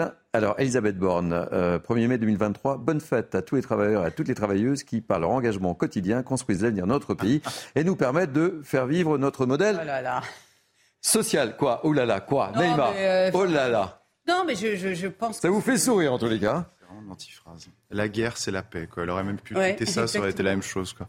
En matière de dialogue social, elle a fait pire que, euh, je sais pas, euh, tous les précédents gouvernements, sans doute depuis Alain Juppé. Donc euh, je, je, je, comp- je comprends plus. En fait, je sais pas en fait si c'est si le gouvernement se moque des gens ou, ou s'il pense vraiment que ce, ce, ce type de déclaration peut-être un peut problème de communicant là, peut-être là, parce que Hein je sais pas. Peut-être un problème de communicant. Je sais pas Je- quels sont je- les non, conseils qu'on peut leur donner. c'est un peu étonnant. Ce... C'est une vraie interrogation. Je, je ne sais pas en fait s'ils se rendent compte que pour euh, 80%, 90% des gens, ça sonne comme euh, même pas de l'ironie, mais de, de, de, de l'irrespect. C'est c'est vraiment de l'irrespect. Ou alors ils pensent sincèrement, sincèrement que ça a un écho. Je, je suis dans le flou, dans le mystère le plus total. Naïma, on vous a coupé la parole. Non, non, mais pour rejoindre ce que vient de dire euh, Pierre, euh, moi je, euh, je pense que les Français vont le ressentir même de, comme du mépris. Il faut le, il faut, faut le- l'avouer. Enfin, je veux dire factuellement, ce gouvernement n'a eu de cesse de, de mépriser en fait les, les, les, Français, de ne pas les entendre. Moi, je trouve que avec ce tweet, encore une fois, ils sont complètement déconnectés. De, de, de- des Français, de, de, de la. Je vais même vous dire, hein, vraiment, quand On vous peut le remettre peut-être le- à l'antenne, le tweet très les rapidement, Français là. lambda, vous, vous vous rendez compte de vraiment de, de ce, de- du, du marasme dans lequel est le pays, de cette souffrance au quotidien, des, des gens qui ont des, difficultés à joindre euh, les, les deux bouts, des fins de mois difficiles, qui aujourd'hui calculent euh, vraiment au centime près, et vous, vous avez ce, ce tweet. Non mais vraiment, mais quel mépris. Excusez-moi, mais quel mépris. Euh, Joseph, vous en pensez quoi? Bonne fête à tous les travailleurs, à toutes les travailleuses qui, par leur engagement quotidien, construisent l'avenir de notre pays et nous permettent de faire vivre notre modèle social. On a vu des Je- ministres qui faisaient des bras d'honneur à l'Assemblée nationale et on voit une première ministre qui fait un bras d'honneur sur Twitter. C'est comme ça que ça va être ressenti. T'es pas obligé de communiquer, de mal communiquer. Enfin, je sais pas ce qu'elle en pense, mais euh, Vaut mieux donné, rien enfin, dire en fait. Vaut mieux Oui. pas qu'elle communique. hein. Elle aurait Bon. pu laisser tout simplement. Élodie, je vous vois euh, journée, hein. les deux doigts sur la bouche comme ça, euh, songeuse, vous dites quoi là? Pas d'avis sur ce tweet. Non, mais après, c'est un exercice euh, obligé que de faire un tweet pour le 1er mai. Oui. il est. Ça c'est sûr. En même temps, est-ce qu'elle allait dire c'est le 1er mai, je retire la réforme? Non, hein. Donc euh, voilà, très mais même clairement. pas ça. Non, Faites plus sobre, vous voyez. peut-être les mots, voilà, peut-être les Ouais, termes. Voilà, les- le choix des mots. euh, Non, mais il y avait- un tweet il y a des euh, très habitudes, par exemple, voilà. les présidents de la République allaient sur la pelouse pour la finale de la Coupe de France, il n'y est pas allé. Si on avait l'habitude de tweeter le 1er mai euh, pour faire bonne fête aux travailleurs, on peut aussi s'en dispenser. Mais comment tu peux parler de modèle social là, enfin en ce moment Modèle social, le dialogue social, Ouais. vraiment, c'est c'est des tweets. hein. Le gouvernement parle par antiphrase. C'est extraordinaire. C'est euh, nous allons construire le dialogue, nous allons, euh, nous allons évoluer ensemble, nous allons co-construire. J'ai entendu, mais en fait, tout ce qu'ils disent, c'est précis. C'est pour ça que je parle d'antiphrase. C'est c'est systématiquement l'inverse qui se produit à chaque fois. Enfin, c'est je- je- c'est un mystère pour moi. Cette communication du gouvernement est un mystère. Je, je vois pas qui ça peut toucher. Pourtant, ils doivent avoir une armada de communicants. C'est ce que je disais, il y a peut-être un problème de, C'est fait exprès. de on communicants On va pas peut-être. penser Ça peut font pas ça être toujours exprès. que de la faute des communicants. Je- le- les ministres eux-mêmes Ils assument. réfléchissent Ils- et euh, Ils voilà. Alors, c'est toujours de la faute Ah ouais, de celui qui est en dessous, quoi. Non. Donc ils ont personne à engueuler en fait. Il assume. Non, Bon.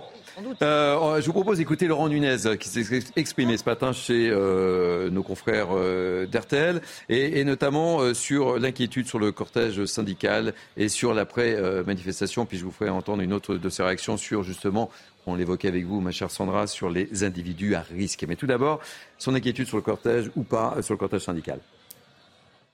Ce qui concerne le cortège syndical en lui-même, aucune inquiétude. Les cortèges se sont toujours très bien, très bien déroulés.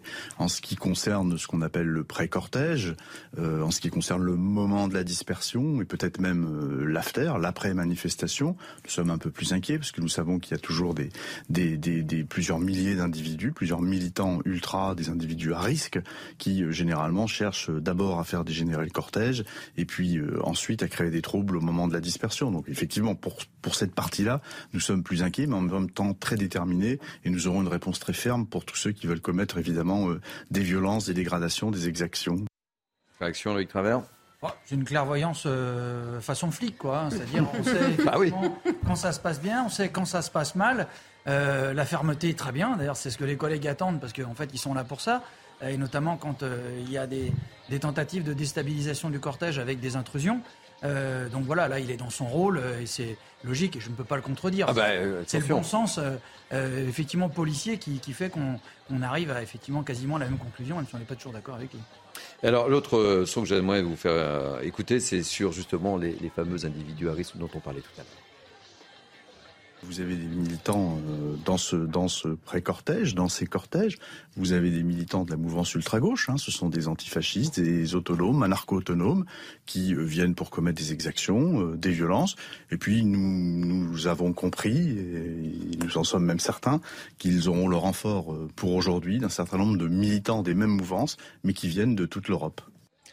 Sandra, donc des militants qui viennent de toute l'Europe. Oui, et qui, euh, selon euh, des sources policières, ont déjà euh, commencé à, pointer leur nez à Paris notamment, avec et en province, avec des renforts notamment venus d'Italie, qui sont connus pour leur euh, virulence, hein, ces individus euh, d'ultra-gauche qui viennent de, l'étranger.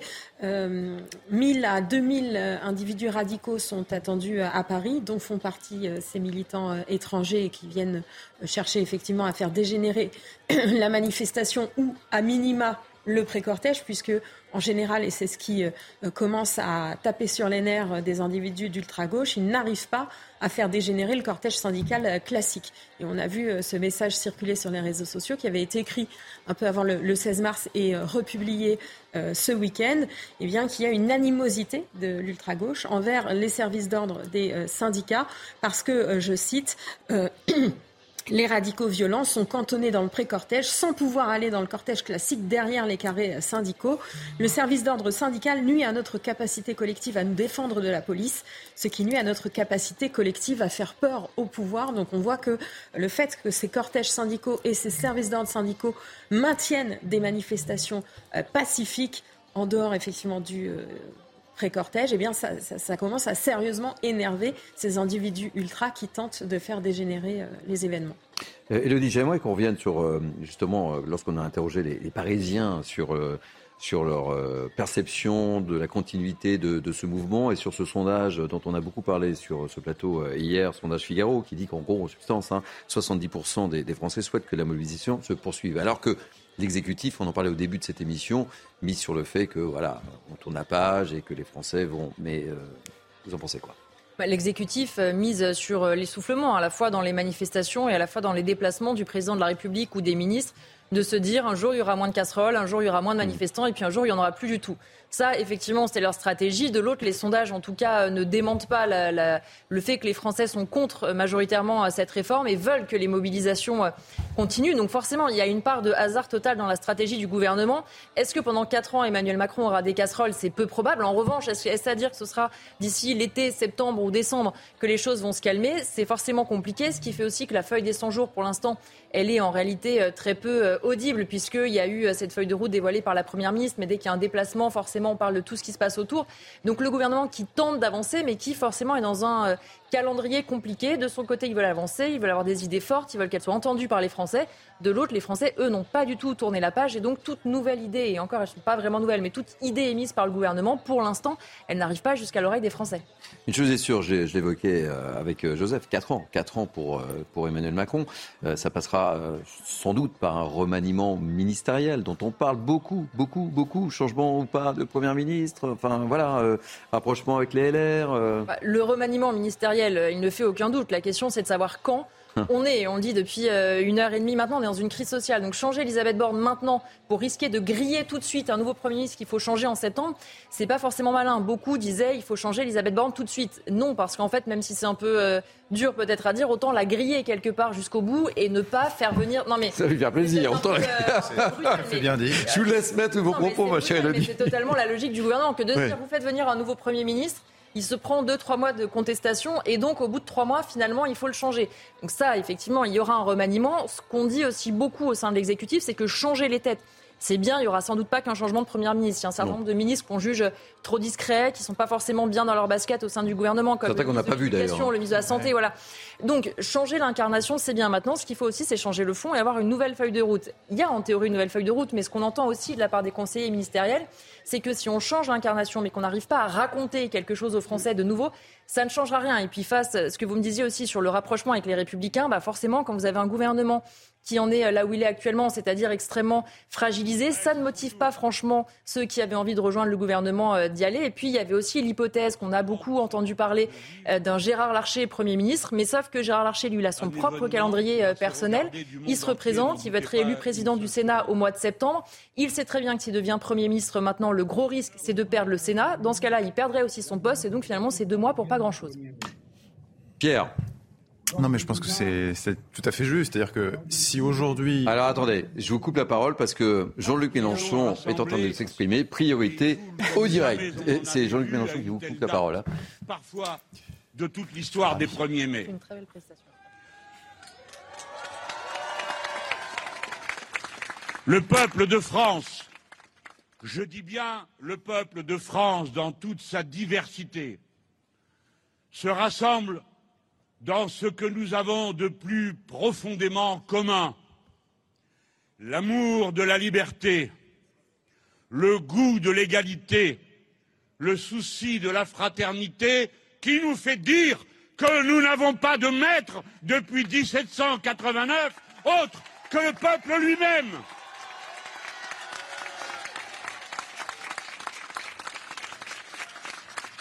Et c'est bien heureux qu'Emmanuel Macron ait choisi de se donner on ne sait pourquoi 100 jours que nous ne lui donnons pas, dont la conclusion serait le 14 juillet, et nous lui apprendrons à cette occasion à bien comprendre toute la signification d'insurrection contre l'arbitraire et l'ancien régime que signifie aujourd'hui et pour toujours et pour la terre entière le 14 juillet et la Marseillaise. Le 1er mai n'est pas la fête du travail, comme l'ont assez stupidement instillé les pétainistes. Le 1er mai est la fête de ceux qui travaillent, c'est-à-dire de ceux qui, pour produire et reproduire leur existence matérielle, doivent consentir à donner leur temps, un temps contraint, au travail et à la production d'une richesse qui ensuite est répartie d'une manière inégalitaire au profit des uns et au détriment des autres. Le 1er mai a, depuis sa première expression à la fin du XIXe siècle, à l'appel de la première internationale, était le moment de la lutte pour la diminution du temps de travail contraint? J'ai bien dit contraint, c'est le travail salarié, car le reste du temps ça s'appelle le temps libre. C'est le temps libre du travail que l'on choisit, car ainsi est faite la condition humaine, qui n'est que de travail. Mais le travail libre, c'est celui que l'on dédie à la société par les actions bénévoles, parce qu'on est élu, parce qu'on est responsable d'association ou militant, parce qu'on se dédie à sa famille et que l'on prend en charge les tâches qui résultent de la vie familiale. Le temps libre que nous réclamons est le temps de la souveraineté sur soi et sur son existence. Voilà ce que signifie le mot liberté dans ce cas. Depuis les premiers jours, ce fut pour la réduction du temps de travail contraint.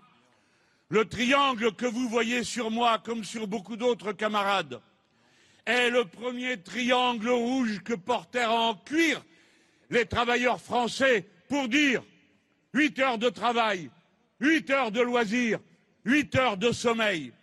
Depuis les premières heures du mouvement ouvrier et des revendications de liberté personnelle, la diminution du temps de travail est la revendication centrale des salariés, diminution dans la journée, arrachée de haute lutte contre la journée de 10 et 12 heures. Dans la semaine, arrachée de haute lutte la semaine de cinq jours et bientôt, je l'espère, celle de quatre jours. Et enfin, dans la vie, et enfin, dans la vie, avec la retraite à 60 ans que nous avions décidé et mis en place en 1981, pour laquelle nous nous sommes battus et que nous récupérerons, soyez-en certains. Mais la diminution du temps de travail a pris une signification nouvelle à notre époque. Quelle est cette époque? C'est celle de la crise climatique devenue irréversible. L'avez-vous compris, monsieur Macron? Irréversible. Ce qui est maintenant en cause, c'est que cessent les sottises de dirigeants qui prétendent qu'il faut produire plus, c'est-à-dire prélever encore et encore à la nature, sans calculer jamais comment elle verra en retour sa capacité de reconstitution? Travailler moins pour travailler mieux, pour gaspiller moins, pour détruire moins, pour prélever moins sur la nature. Travailler moins, travailler mieux, travailler tous. Voilà une ligne politique radicale de l'écologie politique et sociale. Voilà le sens que nous autres, les insoumis, nous mettons à cette journée dans laquelle nous vivons la complétude de ce que nous sommes. Des êtres astreints chacun à des servitudes, celles du travail contraint, mais des êtres qui s'insèrent par les pour l'humanité tout entière, voués à l'intérêt général humain, c'est-à-dire à la lutte pour la défense et la protection de notre écosystème, non pas pour faire de vaines paroles, mais pour le transformer en mesures concrètes. J'achève. Le Conseil constitutionnel a fait son travail. Il a défendu une constitution de nature autoritaire et anti-ouvrière. Le Conseil constitutionnel ne peut pas valoir plus que la Constitution qu'il défend. Et il a pu conclure qu'un texte qui n'a été voté par personne s'impose à tous les Français. Comme autrefois, les lettres de cachet du monarque s'imposaient à tout le monde qui pouvait finir à n'importe quelle heure à la Bastille. Aujourd'hui, vous pouvez finir à n'importe quelle heure en garde à vue sans raison. Aujourd'hui, vous pouvez finir à n'importe quelle heure gazé ou bien éborgné, etc., etc. Le caractère autoritaire du régime qui tient à la nature autoritaire que contient le libéralisme, car les libéraux sont persuadés qu'il n'y a pas d'autre solution que les leurs, tant et si bien que tous les autres sont des fous ou des dangereux. Voilà comment et pourquoi ils nous caricaturent tout le temps comme ils le font. Et moi spécialement, puisque vous tous, vous connaissez la couleur de mes amygdales, chaque fois qu'on me passe en photo. Cet effet cet effet de bestialisation. Voilà, c'était Jean-Luc euh, Mélenchon. Je vous redonne la parole dans quelques instants, Pierre, puisque Jean-Luc Mélenchon, c'est pas moi, hein, c'est Jean-Luc Mélenchon qui vous a coupé la parole. Il n'y a, pas de problème. voilà, je, voilà, je tiens à le dire. Ah mais je, je, je vous en, je vous en sais pas gré. hein. Merci Pierre. Euh, du Mélenchon dans le texte et le Duchard. Et il est parti assez large hein, dans son discours. Oui, bah Jean-Luc Mélenchon, il profite aussi, et on dit depuis le début de la crise sociale, de cette euh, crise pour exister, parce qu'on le rappelle, Jean-Luc Mélenchon, il n'a plus actuellement euh, de mandat, il est un peu le guide spirituel de la NUPES, mais en fait, euh, il a besoin d'exister médiatiquement, et donc il le fait systématiquement à chaque euh, mobilisation, il continue euh, les billets euh, sur son blog, et il utilise évidemment cette crise sociale pour faire passer euh, des messages. Alors là, évidemment, on l'a entendu parler euh, de pas mal euh, de sujets. Il explique sa vision du travail, comment on devrait travailler, 8 heures de travail, 8 heures de loisirs, 8 heures de sommeil. Et puis surtout, il, parle qu'on- il explique qu'on a une constitution, je le cite, de nature autoritaire, que le Conseil constitutionnel ne devrait pas valoir plus que la Constitution. Et puis, il évoquait aussi les manifestants qui, selon lui, pour manifester pacifiquement, se retrouvent éborgnés ou gazés par les policiers. Il est sur ses fondamentaux et c'est un moyen, évidemment, pour lui et pour son camp à l'Assemblée nationale de surfer un petit peu sur cette contestation. On avait vu d'ailleurs qu'à un moment, ça avait passablement euh, agacé Philippe Martinez de voir Jean-Luc Mélenchon récupérer justement ce qui se passait dans la rue. Pierre, allez, je vous donne la parole. Il, a- enfin, il y a certains aspects sur lesquels, euh, enfin, moi, je ne peux pas lui donner tort sur ce qu'il dit sur le Conseil constitutionnel. Il fait référence à la décision à la fois de validation de la réforme des retraites, mais aussi du référendum d'initiative partagée qui a été rejeté par le Conseil constitutionnel. Euh, par ailleurs, je rappelle que le 3 mai, il y a encore une décision qui va tomber du Conseil constitutionnel sur un deuxième référendum d'initiative partagée. Donc, il y a encore aussi ça qui est dans les tuyaux. Je ne sais pas si ça va aboutir, on verra. Mais ce qu'il dit là-dessus, il a raison. Ensuite, sur le reste, moi, ce que je note, c'est euh, Jean-Luc Mélenchon, candidat à l'élection présidentielle en 2022, est toujours en forme, toujours en lice pour l'élection de 2027. Il n'a, vous l'avez tout à fait bien remarqué, enfin, fait aucun mandat. Et pourtant, et pourtant, il apparaît aujourd'hui comme le, le leader à gauche incontesté et, je le dis, en position pour 2027, alors qu'on disait c'est terminé, c'est la dernière. Vous vous souvenez? Vous vous souvenez, en 2022, on a dit c'est la dernière pour, euh, pour trois. C'est la dernière pour Macron. Bon, ça, effectivement, c'est la dernière, sauf changement de la Constitution. C'est la dernière pour Marine Le Pen. Là, on comprend qu'à priori, elle est en pole position pour oui, oui. Et c'est la dernière pour Jean-Luc Mélenchon. Euh, quand est-ce que c'est la dernière, euh, j'ai envie de vous dire? Je, je, Toujours difficile de quitter la scène, mon cher Pierre, vous savez. Pas Toujours difficile. Oui, oui, j'ai pas l'impression que pour Jean-Luc Mélenchon, effectivement, ce soit terminé. Moi, j'ai l'impression que le disque est bien rayé aujourd'hui et que son discours, euh, franchement, euh, on en a assez. Regardez les scores qu'il a fait en 2022 quand même. Hein. Mais je crois aussi que l'image qu'a donnée euh, LFI à l'Assemblée nationale, cette image extrêmement outrancière, a fini, je, je, je, pense, par discrédibiliser le, le mouvement. Et puis, il faut nous rappeler une chose aussi, c'est que Mélenchon, euh, il fait, je vais dire, son, petit business sur la colère. C'est comme ça, c'est sur la colère, c'est sur le chaos. Lui, ce qu'il appelle, en fait, c'est la révolution. et, c'est ça son ADN, en fait. Et aujourd'hui, bah, il continue euh, à euh, semer, enfin à essayer en tout cas de semer son, tout ce qu'il fait autour de, de cette colère. Mais il ne propose rien, en fait.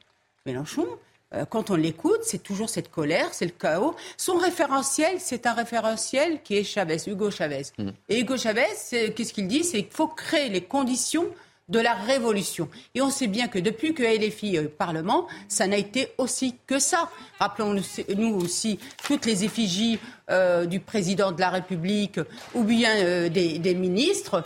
Euh, rappelons-nous le ballon de, foot bon, pour un peu ce simulacre de guillotine, etc.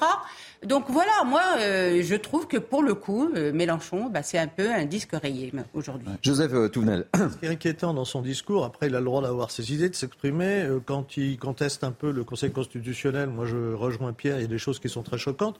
Bon, je sais bien que le président du Conseil a pris sa retraite à l'âge de 58 ans et ensuite il veut amener les autres plus tard. Ce qui paraît un peu ridicule, mais bon voilà. Mais ce qui est très inquiétant, c'est quand il nous parle insurrection contre l'arbitraire. C'est mm. quoi une insurrection? C'est-à-dire qu'il appelle à ce qu'on aille dans la rue, ce qu'on casse. Il appelle effectivement à la révolution. Là, une résurrection, c'est violent. Euh, et ça, moi, je suis. Enfin, ces idéologues qui sont. Quand il y aura des black blocs tout à l'heure, quand il y aura des vitrines brisées, des voitures incendiées, des mm. policiers blessés, il y a une responsabilité directe, dans mon sens, des idéologues qui nous disent insurrection contre l'arbitraire. C'est très dangereux ce qu'il fait. Et Loïc, vous, ce qui vous a choqué, c'est sa, prise de position également concernant la les... prise de position vendredi, effectivement, était une nouvelle première. Euh, c'est-à-dire qu'il a clairement appelé les policiers à rentrer en lutte, euh, à désobéir. Donc, euh, clairement, c'est une tentative qui se rapproche de la, de la sédition. Et c'est vrai que c'est effectivement choquant quand vous vous en prenez effectivement aux forces de l'ordre en leur demandant effectivement de désobéir, alors même que euh, les policiers n'ont pas le droit de grève. Donc, on peut imaginer qu'ils rêvent probablement d'un printemps euh, français, euh, qu'il n'a pas. On préférerait qu'ils soutiennent les forces de l'ordre, qui sont le dernier rempart pour maintenir l'ordre dans ce pays. Voilà, c'est clair que notre organisation elle, combattra toujours son idéologie parce qu'en fait, elle est tellement primaire et anti-police et anti tout ce qui peut effectivement être le bien vivre en société qu'en fait on n'arrivera jamais à s'entendre avec lui, c'est impossible. Allez, il nous reste 18 minutes pour Midi News. tout en regardant ce qui se passe à, Paris, évidemment, je vous emmène au Havre euh, dans la dernière partie de ce Midi News. Pourquoi le Havre? Puisque le Rassemblement national a euh, déserté Paris et euh, la statue de Jeanne d'Arc, puisque c'était habituellement le lieu de rendez-vous pour ce 1er mai. Euh, on a vu pourquoi Le Havre tout à l'heure euh, avec vous, euh, Elodie. On va retrouver euh, Johan Usaï qui suit et qui va suivre avec une grande attention le discours de Marine Le Pen qui prendra la parole à partir de 14h tout à l'heure. discours retransmis évidemment sur l'antenne de, de, CNews. Et, et, ce matin, il y a eu un certain nombre de prises de parole. Johan, racontez-nous un petit peu ce qui s'est passé ce matin. Oh, ce matin, c'était un traditionnel conseil national du, Rassemblement euh, national. C'est la, réunion des, cadres, c'est traditionnel. Ça arrive d'abord plusieurs fois dans l'année, évidemment, et ça arrive toujours avant ce, genre de, de grand messe. Ce qui est intéressant, c'est effectivement ce qui va se passer à partir de 14h. Discours de Marine Le Pen, 14h30, discours du président du parti, désormais, discours de Jordan euh, Bardella. Marine Le Pen qui va vouloir démontrer, évidemment, euh, qu'elle incarne, non pas l'opposition, ça tout le monde le sait, mais qu'elle incarne l'alternance. On parle déjà, je peux vous le dire ici, beaucoup de 2027. D'ailleurs, euh, on nous a dit à, l'instant, une proche de Marine Le Pen nous, disait il y a quelques minutes, je peux vous dire, Marine Le Pen, tous les matins, elle pense à 2027. Voilà ce qu'on nous dit dans, dans son entourage. Donc on part du constat, du principe en tout cas, que Marine Le Pen est d'ores et déjà candidate à cette euh, élection et elle veut montrer effectivement qu'elle est en capacité de gouverner. Elle veut montrer, et c'est ce qu'elle va s'efforcer de faire dans, dans son discours, me semble-t-il, que contrairement à Emmanuel Macron qui, pour elle, incarne désormais le désordre, eh bien, le Rassemblement national est désormais eh synonyme de paix sociale et de paix civile. Ce sont des termes que vous allez beaucoup entendre dans, les mois qui viennent de la part de Marine Le Pen, qui entend donc incarner une sorte de pôle de stabilité pour euh, essayer de marquer sa différence avec Emmanuel Macron, qui a bien du mal en ce moment à apaiser la France. Merci beaucoup Yann Usaï. Je rappelle que vous êtes accompagné par Laurent Sélarié, mais peut-être que vous pouvez rester avec nous euh, pour euh, terminer Midi News. Avec grand plaisir. Ben, je compte bien sur vous. Alors, euh, Johan nous le dit, euh, Marine Le Pen, bon, enfin, c'est pas un scoop non plus, mais euh, elle y pense tous les matins euh, dans le miroir. J'ai pas prononcé le mot. l'expression, Thierry. non, non, je, ne fais que rebondir sur ce qu'a dit Johan, hein, tous les matins devant son miroir. Oui, mais il n'y a aucun doute, parce que Marine Le Pen, quand à l'issue de la dernière élection présidentielle, elle dit Je ne serai pas candidate, sauf si les circonstances l'exigent. Circonstances euh, qu'on lui avait demandé à l'époque d'ailleurs de préciser sans plus de détails de sa part. Euh, évidemment, pour l'instant, elle est la mieux placée au sein de son parti et on voit que même si elle a, elle a donné la main maintenant à Jordan Bardella, ça reste elle quand même la grande chef du parti et aussi elle est présidente du groupe à l'Assemblée nationale. Donc forcément, c'est elle aussi euh, qui, a été, qui a été au devant, notamment sur les textes importants. Oui, elle y pense, on n'en doute pas. Évidemment, les sondages qui lui sont plutôt favorables l'encouragent sans aucun doute. Après, là, c'est un peu de la forme. Il va falloir faire du fond sur les retraites. Les propositions de Marine Le Pen, on les a pas beaucoup entendues, pas plus que son groupe. Certes, à l'Assemblée, ils sont très calmes. Certes, ils ne font pas d'esclandre comme la France insoumise. Mais en revanche, on n'a pas non plus beaucoup de propositions et on ne peut pas dire qu'ils ont été très audibles, notamment sur la réforme des retraites. Je pense que vous allez dans la rue demander aux Français quel est le projet de Marine Le Pen euh, pour les retraites. Personne ne saura vous répondre. Oui, c'est vrai, c'est-à-dire que quand Marine Le Pen, j'y ai pensé aussi à prononcer cette phrase, euh, je ne serai pas candidate à l'élection présidentielle de 2027, sauf circonstances exceptionnelles, euh, je me suis dit, tiens, voilà un lion qui est en train de devenir végétarien. Non, évidemment, c'est pas possible. Euh, Marine Le Pen n'est pas à la retraite politique, elle n'a pas 70-80 ans, je crois qu'elle a tout juste la cinquantaine. J'espère pas me tromper. Donc, oui, faites attention quand on donne l'âge à une femme, c'est toujours délicat. Hein, je ça, je dis rien. C'est public, mais non, mais c'est ce que je vous dis de toute façon. Je pense que ce qu'il a, euh, c'est pas ce qu'il a ressuscité, mais en tout cas ce qui lui a fait gagner en, crédit, en tout cas pour être en pole position pour 2027, ce ne sont pas tant les élections présidentielles que les élections législatives. Et les élections législatives, et en particulier la surprise du second tour des élections législatives, c'est-à-dire qu'il n'y avait plus, c'est ça le grand enseignement de ces élections, c'est qu'il n'y avait plus de dix cordons sanitaires. Il n'y avait plus de front républicain. Et on a eu des, candidats euh, Rassemblement national qui ont été élus du premier au second tour, il faisait, euh, par exemple, dans l'Essonne, un député qui fait euh, à peine la vingtaine de pourcents et qui, au second tour, est élu très largement, enfin, est élu avec plus de 50%, pardon. Donc, euh, évidemment qu'aujourd'hui, elle est en bonne position, en position de force. Un sondage l'a d'ailleurs donné vainqueur à 55% au second tour de l'élection présidentielle 2027. Ensuite, c'est long. Il y a quatre ans, il y a deux élections deux obstacles importants. L'élection européenne, qui sont les espèces de mid-term de ce quinquennat, et puis les élections municipales en 2026 qui viennent juste avant, mais qui ne sont pas vraiment des élections nationales, mais desquelles on tirera des enseignements nationaux. Vous voulez connaître l'âge de Allez-y. Marine Le Pen? Parce que Abiba euh, pas dire de bêtises. M. Guizou qui, euh, qui m'aide à préparer cette émission, on paye surtout. 60 ans, non? Quoi? Ah non, non, non, non, non, non, non. non je dis, moi, je dis, moi, je dis oh, j'ai honte. 50, 50. Ah, c'est terrible ce qu'on est en train de faire. 54 ans. Non, mais c'est important l'âge pour être candidate. C'est important. On, oh, plaisante entre nous, évidemment. 54 ans. 50 ans, il est bien. 54 ans. Précision euh, d'Abiba Nguizou. Joseph. Mais non, Et on va retrouver l'un de nos envoyés spéciaux parce qu'il y a deux manifestations aujourd'hui au Havre. Hein, mais... Ce que nous a dit Johan, c'est intéressant. Elle, dit, elle présente une alternative avec la paix sociale et la paix civile. Ça va être son discours. quand on a écouté Jean-Luc Mélenchon avant, qui appelle à l'insurrection, c'est très intelligemment fait. elle pourra nous dire Macron, c'est le bazar. Regardez. de l'autre côté, bah, c'est le numéro un de la gauche aujourd'hui, c'est Mélenchon, un, extrémiste, et elle, la paix sociale et la paix civile. c'est très intelligemment mené. Naïma, un petit mot rapidement avant de retrouver notre envoyé spécial, notre deuxième envoyé spécial à, au Havre. Non, mais je, pense que je pense que Marine Le Pen aujourd'hui, grâce à Emmanuel Macron, a un boulevard. Et je pèse mes mots. Et c'est pour ça que le président de la République, par rapport à ce qu'il doit annoncer prochainement, il doit bien réfléchir et voir toute sa responsabilité. Et il ne peut pas rejeter sa responsabilité sur euh, les autres partis politiques. Il doit prendre toute sa responsabilité aujourd'hui à la, lumière de, la donne aujourd'hui. Quant à Mélenchon, je pense qu'il ne se représentera pas. D'ailleurs, je pense qu'il l'a annoncé. Donc aujourd'hui, les choses mmh. vraiment sont, euh, en tout cas, euh, l'avenir se joue aujourd'hui. Je vois une grimace d'Élodie Huchard et de Pierre Gentillet sur vos propos. Il a annoncé, Mais Marine Le Pen avait annoncé. Ils annoncent tous. Vous croyez les politiques quand ils annoncent quelque chose dernièrement, Et dernièrement, euh, euh, Sonia Mabrouk a reçu, euh, comment il s'appelle, euh, Bompard Emmanuel Bompard. Emmanuel, Bompard, et qui a laissé ah, entendre qu'effectivement, il y aurait non.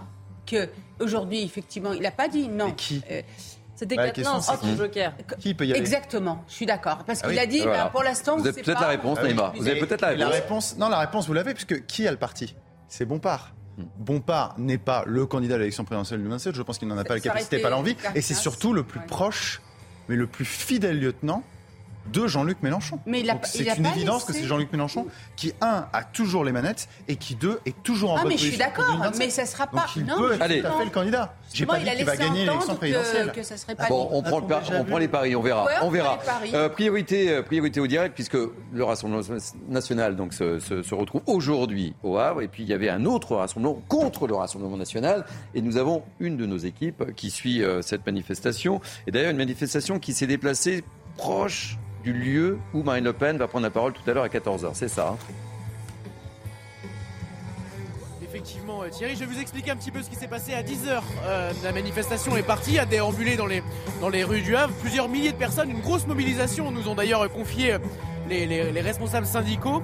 Euh, et donc depuis 11h30, les manifestants se sont rassemblés sur cette esplanade Nelson Mandela, où il y a des concerts, des stands des syndicats, euh, voilà, euh, plusieurs concerts vont être tenus, notamment du, rappeur Medine à 17h.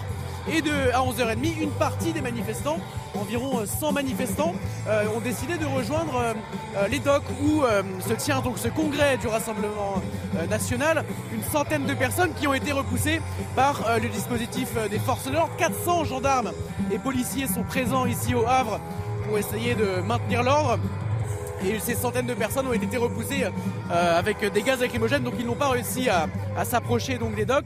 Donc vous le voyez ici sur, sur ces images, les concerts euh, continuent. ils vont continuer toute l'après-midi euh, ici au Havre. Ce matin, cette 13e mobilisation contre la réforme des retraites, elle était vraiment axée sur la réforme des retraites cette euh, manifestation cet après-midi euh, à l'esplanade Nelson Mandela ici au Havre, elle est vraiment, c'est vraiment le symbole contre la venue du Rassemblement national dans la ville de Normandie. On n'a pas encore les chiffres de cette mobilisation, mais elle est vraiment importante. On a vu beaucoup de monde dans les rues du Havre et euh, beaucoup de manifestants ont dit qu'ils n'avaient pas vu une si grosse mobilisation depuis très longtemps. Merci beaucoup et n'hésitez pas à intervenir si vous le souhaitez.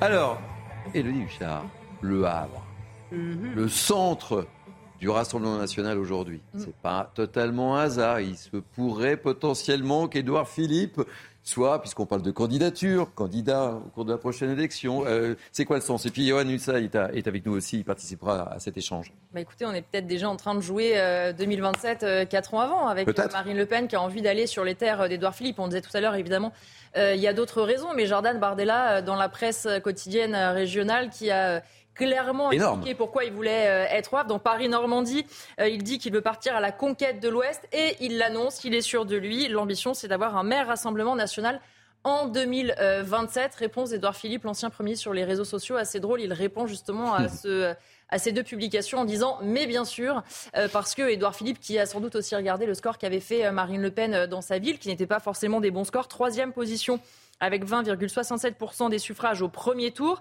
et 36,55 des voix euh, au second tour, ce qui veut dire que c'est pas forcément une ville euh, pour elle. Alors ça fait aussi une petite publicité euh, pour Édouard Philippe, hein, puisque du coup on parle de lui, lui montre qu'il n'a pas franchement peur de Marine Le Pen. Alors évidemment, on est quand même très longtemps avant 2027, mais pour quelqu'un qui ne pense pas du tout à 2027, qui nous avait dit que peut-être qu'elle allait arrêter la politique ou en tout cas ne pas concourir à l'élection présidentielle, aller faire un discours sur les terres de l'un de ses potentiels concurrents. On voit que la campagne commence tôt cette fois. Yanussaï, vous êtes avec nous? Absolument, cher Thierry. J'avais peur de vous avoir perdu. Alors, euh, comment s'est perçu euh, là-bas au Havre cette venue de, Marine Le Pen? C'est la, guerre est, déclarée. C'est une guerre de futurs candidats à la, future présidentielle, comme nous le dit Lady Huchard. Et puis c'est aussi peut-être une façon de tourner la page, puisque euh, quand on célébrait euh, le 1er mai autour de la statue de Jeanne d'Arc, ça rappelle peut-être euh, Jean-Marie Le Pen aussi. C'est une façon peut-être de, de, changer de cap. Expliquez-nous tout. C'est une lecture. Hein. Oui, non, mais à, l'évidence, le 1er mai du Rassemblement national aujourd'hui ne, ressemble plus du tout au 1er mai euh, qu'on a pu connaître en 2015 et, avant 2015. Évidemment, il y a beaucoup de, changements. Vous verrez que la communication est en train de changer aujourd'hui parce que la scène qui a été montée aussi, qui se trouve juste derrière moi, là où Marine Le Pen va tenir son discours, n'est pas la scène habituelle. Marine Le Pen, euh, dans sa manière de parler, va faire un peu du Macron, si je peux me permettre, et sans faire de provocation. Pourquoi est-ce que je vous dis ça? Parce que pour la première fois, Marine Le Pen va parler sans pupitre. Ça fait quand même longtemps que je ah. suis l'actualité de Marine Le Pen et de son parti. Ça n'est jamais arrivé. Elle aura euh, un, micro et elle, parlera donc en faisant des allers-retours sur, sur cette scène comme Emmanuel Macron aime le faire par exemple. Donc on est en train très clairement de, de moderniser la, la, communication. Alors pourquoi ici au Havre Vous, l'avez dit hein, évidemment parce que c'est une terre de, de, conquête. Jordan Bardella ce matin a repris ce terme de, de conquête de l'Ouest. C'est vrai que dans l'Ouest de la France, le RN réalise des scores qui sont euh, inférieurs à la moyenne réalisée euh, au niveau euh, national, parce que dans ce département de Seine-Maritime, il n'y a pas d'élus, il n'y a pas de députés de ce département et parce que Le Havre, effectivement, eh c'est aussi, une ville euh, ouvrière, une ville euh, populaire. D'ailleurs, c'est une ancienne ville euh, communiste et on sait que la gauche, depuis de nombreuses années maintenant, a perdu une grande partie de son électorat ouvrier au profit du Rassemblement national. Donc il y a beaucoup de, symbolique, évidemment, dans le choix de, cette ville et puis ça dessine aussi la, stratégie du Rassemblement national pour les prochaines années, à l'évidence. Alors Johan, que de scoop à chacune de vos interventions. Donc euh, tout à l'heure, elle y pense en se regardant dans le miroir. Là maintenant, elle intervient sans pupitre, sans rien. Elle est candidate ou elle n'est pas candidate Elodie? Johan? C'est clair. Johan? Ah, écoute, non mais à, l'évidence, Marine Le Pen, elle sera candidate à 2027. Écoutez, elle, a rencontré quelques journalistes ce matin. Je faisais partie des journalistes qu'elle a rencontrés et elle nous a dit la chose suivante. Je ne, vais pas trahir un secret. Marine Le Pen nous a dit il faut partir du principe que je suis candidate, sauf si je décide de ne pas l'être. Donc c'était suffisamment clair. Sauf événement exceptionnel, elle ne sera pas candidate. Mais partons du principe qu'elle l'est et, et elle le sera à l'évidence. En revanche, concernant Édouard Philippe, c'est moins sûr. Si on a la certitude que Marine Le Pen sera candidate. Édouard Philippe, ça n'est pas du tout écrit parce qu'il a beaucoup d'ennemis euh, en, interne, il a beaucoup d'ennemis dans la Macronie, dont Emmanuel Macron lui-même. Vous savez que les relations entre les deux hommes sont très mauvaises, donc je ne suis pas certain qu'Emmanuel Macron ne mette pas des bâtons dans les roues euh, d'Édouard Philippe. Donc là, de ce point de vue-là, il y a une incertitude. Euh, je vous garde encore, Johan. Hein. Elodie.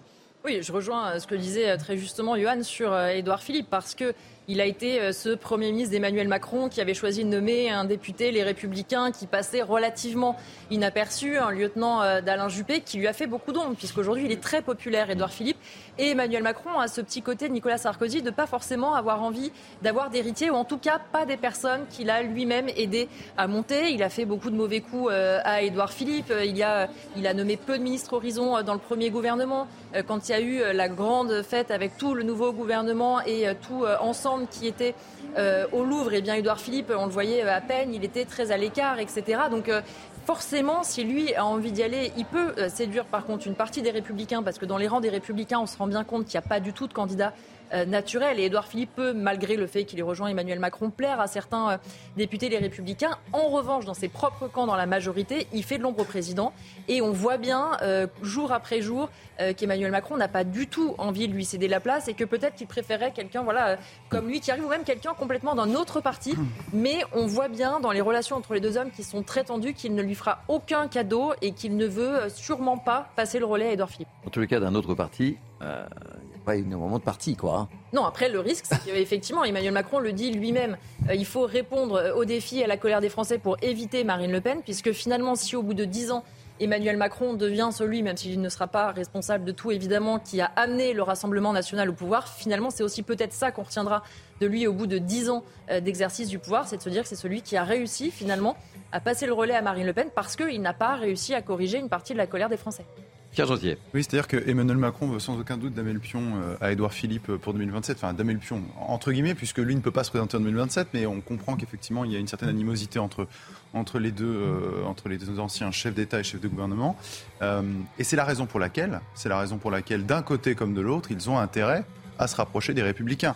Emmanuel Macron, pour des raisons, à la fois, je l'ai dit, euh, à Édouard Philippe, clairement pour lui donner le pion, et aussi pour des raisons de politique intérieure, tout simplement, pour essayer de construire et de bâtir une majorité qui ne soit plus seulement une majorité relative. Et puis, et puis quand même, parce qu'il y a des convergences euh, profondes. Le seul point clair d'Emmanuel Macron, c'était sur la réforme des retraites. Les Républicains n'ont pas pu s'opposer véritablement à cette réforme, puisqu'ils y étaient pour, ils voulaient même aller encore plus loin.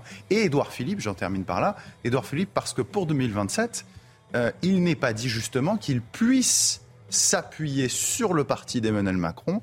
Il y a donc intérêt à aller chercher ailleurs, alors à bâtir son propre parti, mais on ne bâtit pas un parti comme ça euh, en sortant du néant, sauf quand on s'appelle Emmanuel Macron, et à aller chercher, à aller chercher des élus et à aller chercher peut-être un autre appareil existant, en l'occurrence ici, alors pas forcément l'appareil je pense, mais en tout cas les républicains, ça me paraît cohérent.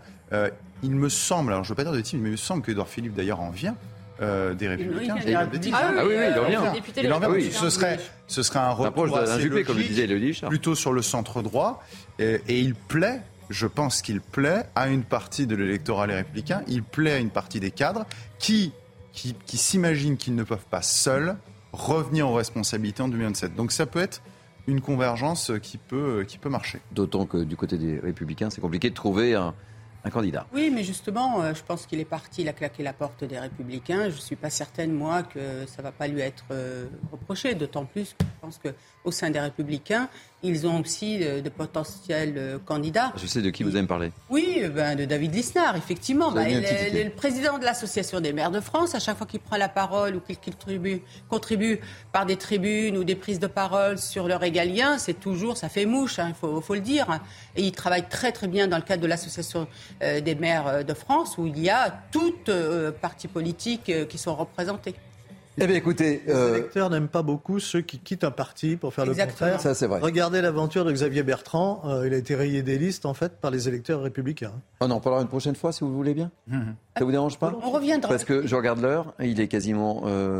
Bah oui, il est quasiment 14 h Fin de ce. Vous voulez dire oui, c'est ça, c'est la pause. C'est la pause. Fin de ce Midi News. Merci à, nos grands témoins. Merci Naïma Mfadel. Merci euh, Pierre Gentillet euh, d'avoir bien révisé le texte aussi. Euh, autour des drones et tout ça, j'ai vu que vous avez été très consciencieux. Sandra Buisson aussi. Mais je pense, pardonnez-moi, je pense qu'il faut être très consciencieux et je répète, il faut toujours y aller avec des doigts de fait quand on touche sur les libertés constitutionnelles. Elodie, vous avez été parfaite. Pause au déjeuner non, non, Pause déjeuner. Et euh, Loïc Travers, merci, vous revenez quand vous voulez. Euh, je voudrais remercier également Abiba euh, M. Guizou qui m'a aidé à préparer euh, ces deux heures d'émission, Nora Medzianine aussi, David Brunet, Michael Martin-Haïm, sans oublier Théo Grévin. merci à Jacques Sanchez, Nicolas Nissim à la programmation, merci aux équipes en régie. Et vous pourrez vivre cette émission évidemment sur notre site cnews.fr. Tout de suite, c'est la parole aux Français avec Lélie Mathias. Et n'oubliez pas, à 14h, évidemment, le discours ô combien attendu de Marine Le Pen qui pense tous les matins devant son miroir. Information donnée par notre ami Yann que j'ai oublié de remercier et que je remercie chaleureusement aussi. Bonne journée sur CNews. Hi, I'm Daniel, founder of Pretty Litter. Did you know cats tend to hide symptoms of sickness and pain? I learned this the hard way after losing my cat, Gingy. So I created Pretty Litter, a health monitoring litter that helps detect early signs of illness by changing colors, saving you money and potentially your cat's life. Pretty Litter is veterinarian developed, and it's the easiest way to keep tabs on your fur baby's health right at home. Go to prettylitter.com and use code ACAST for 20% off your first order and a free cat toy. Terms and conditions apply. See site for details.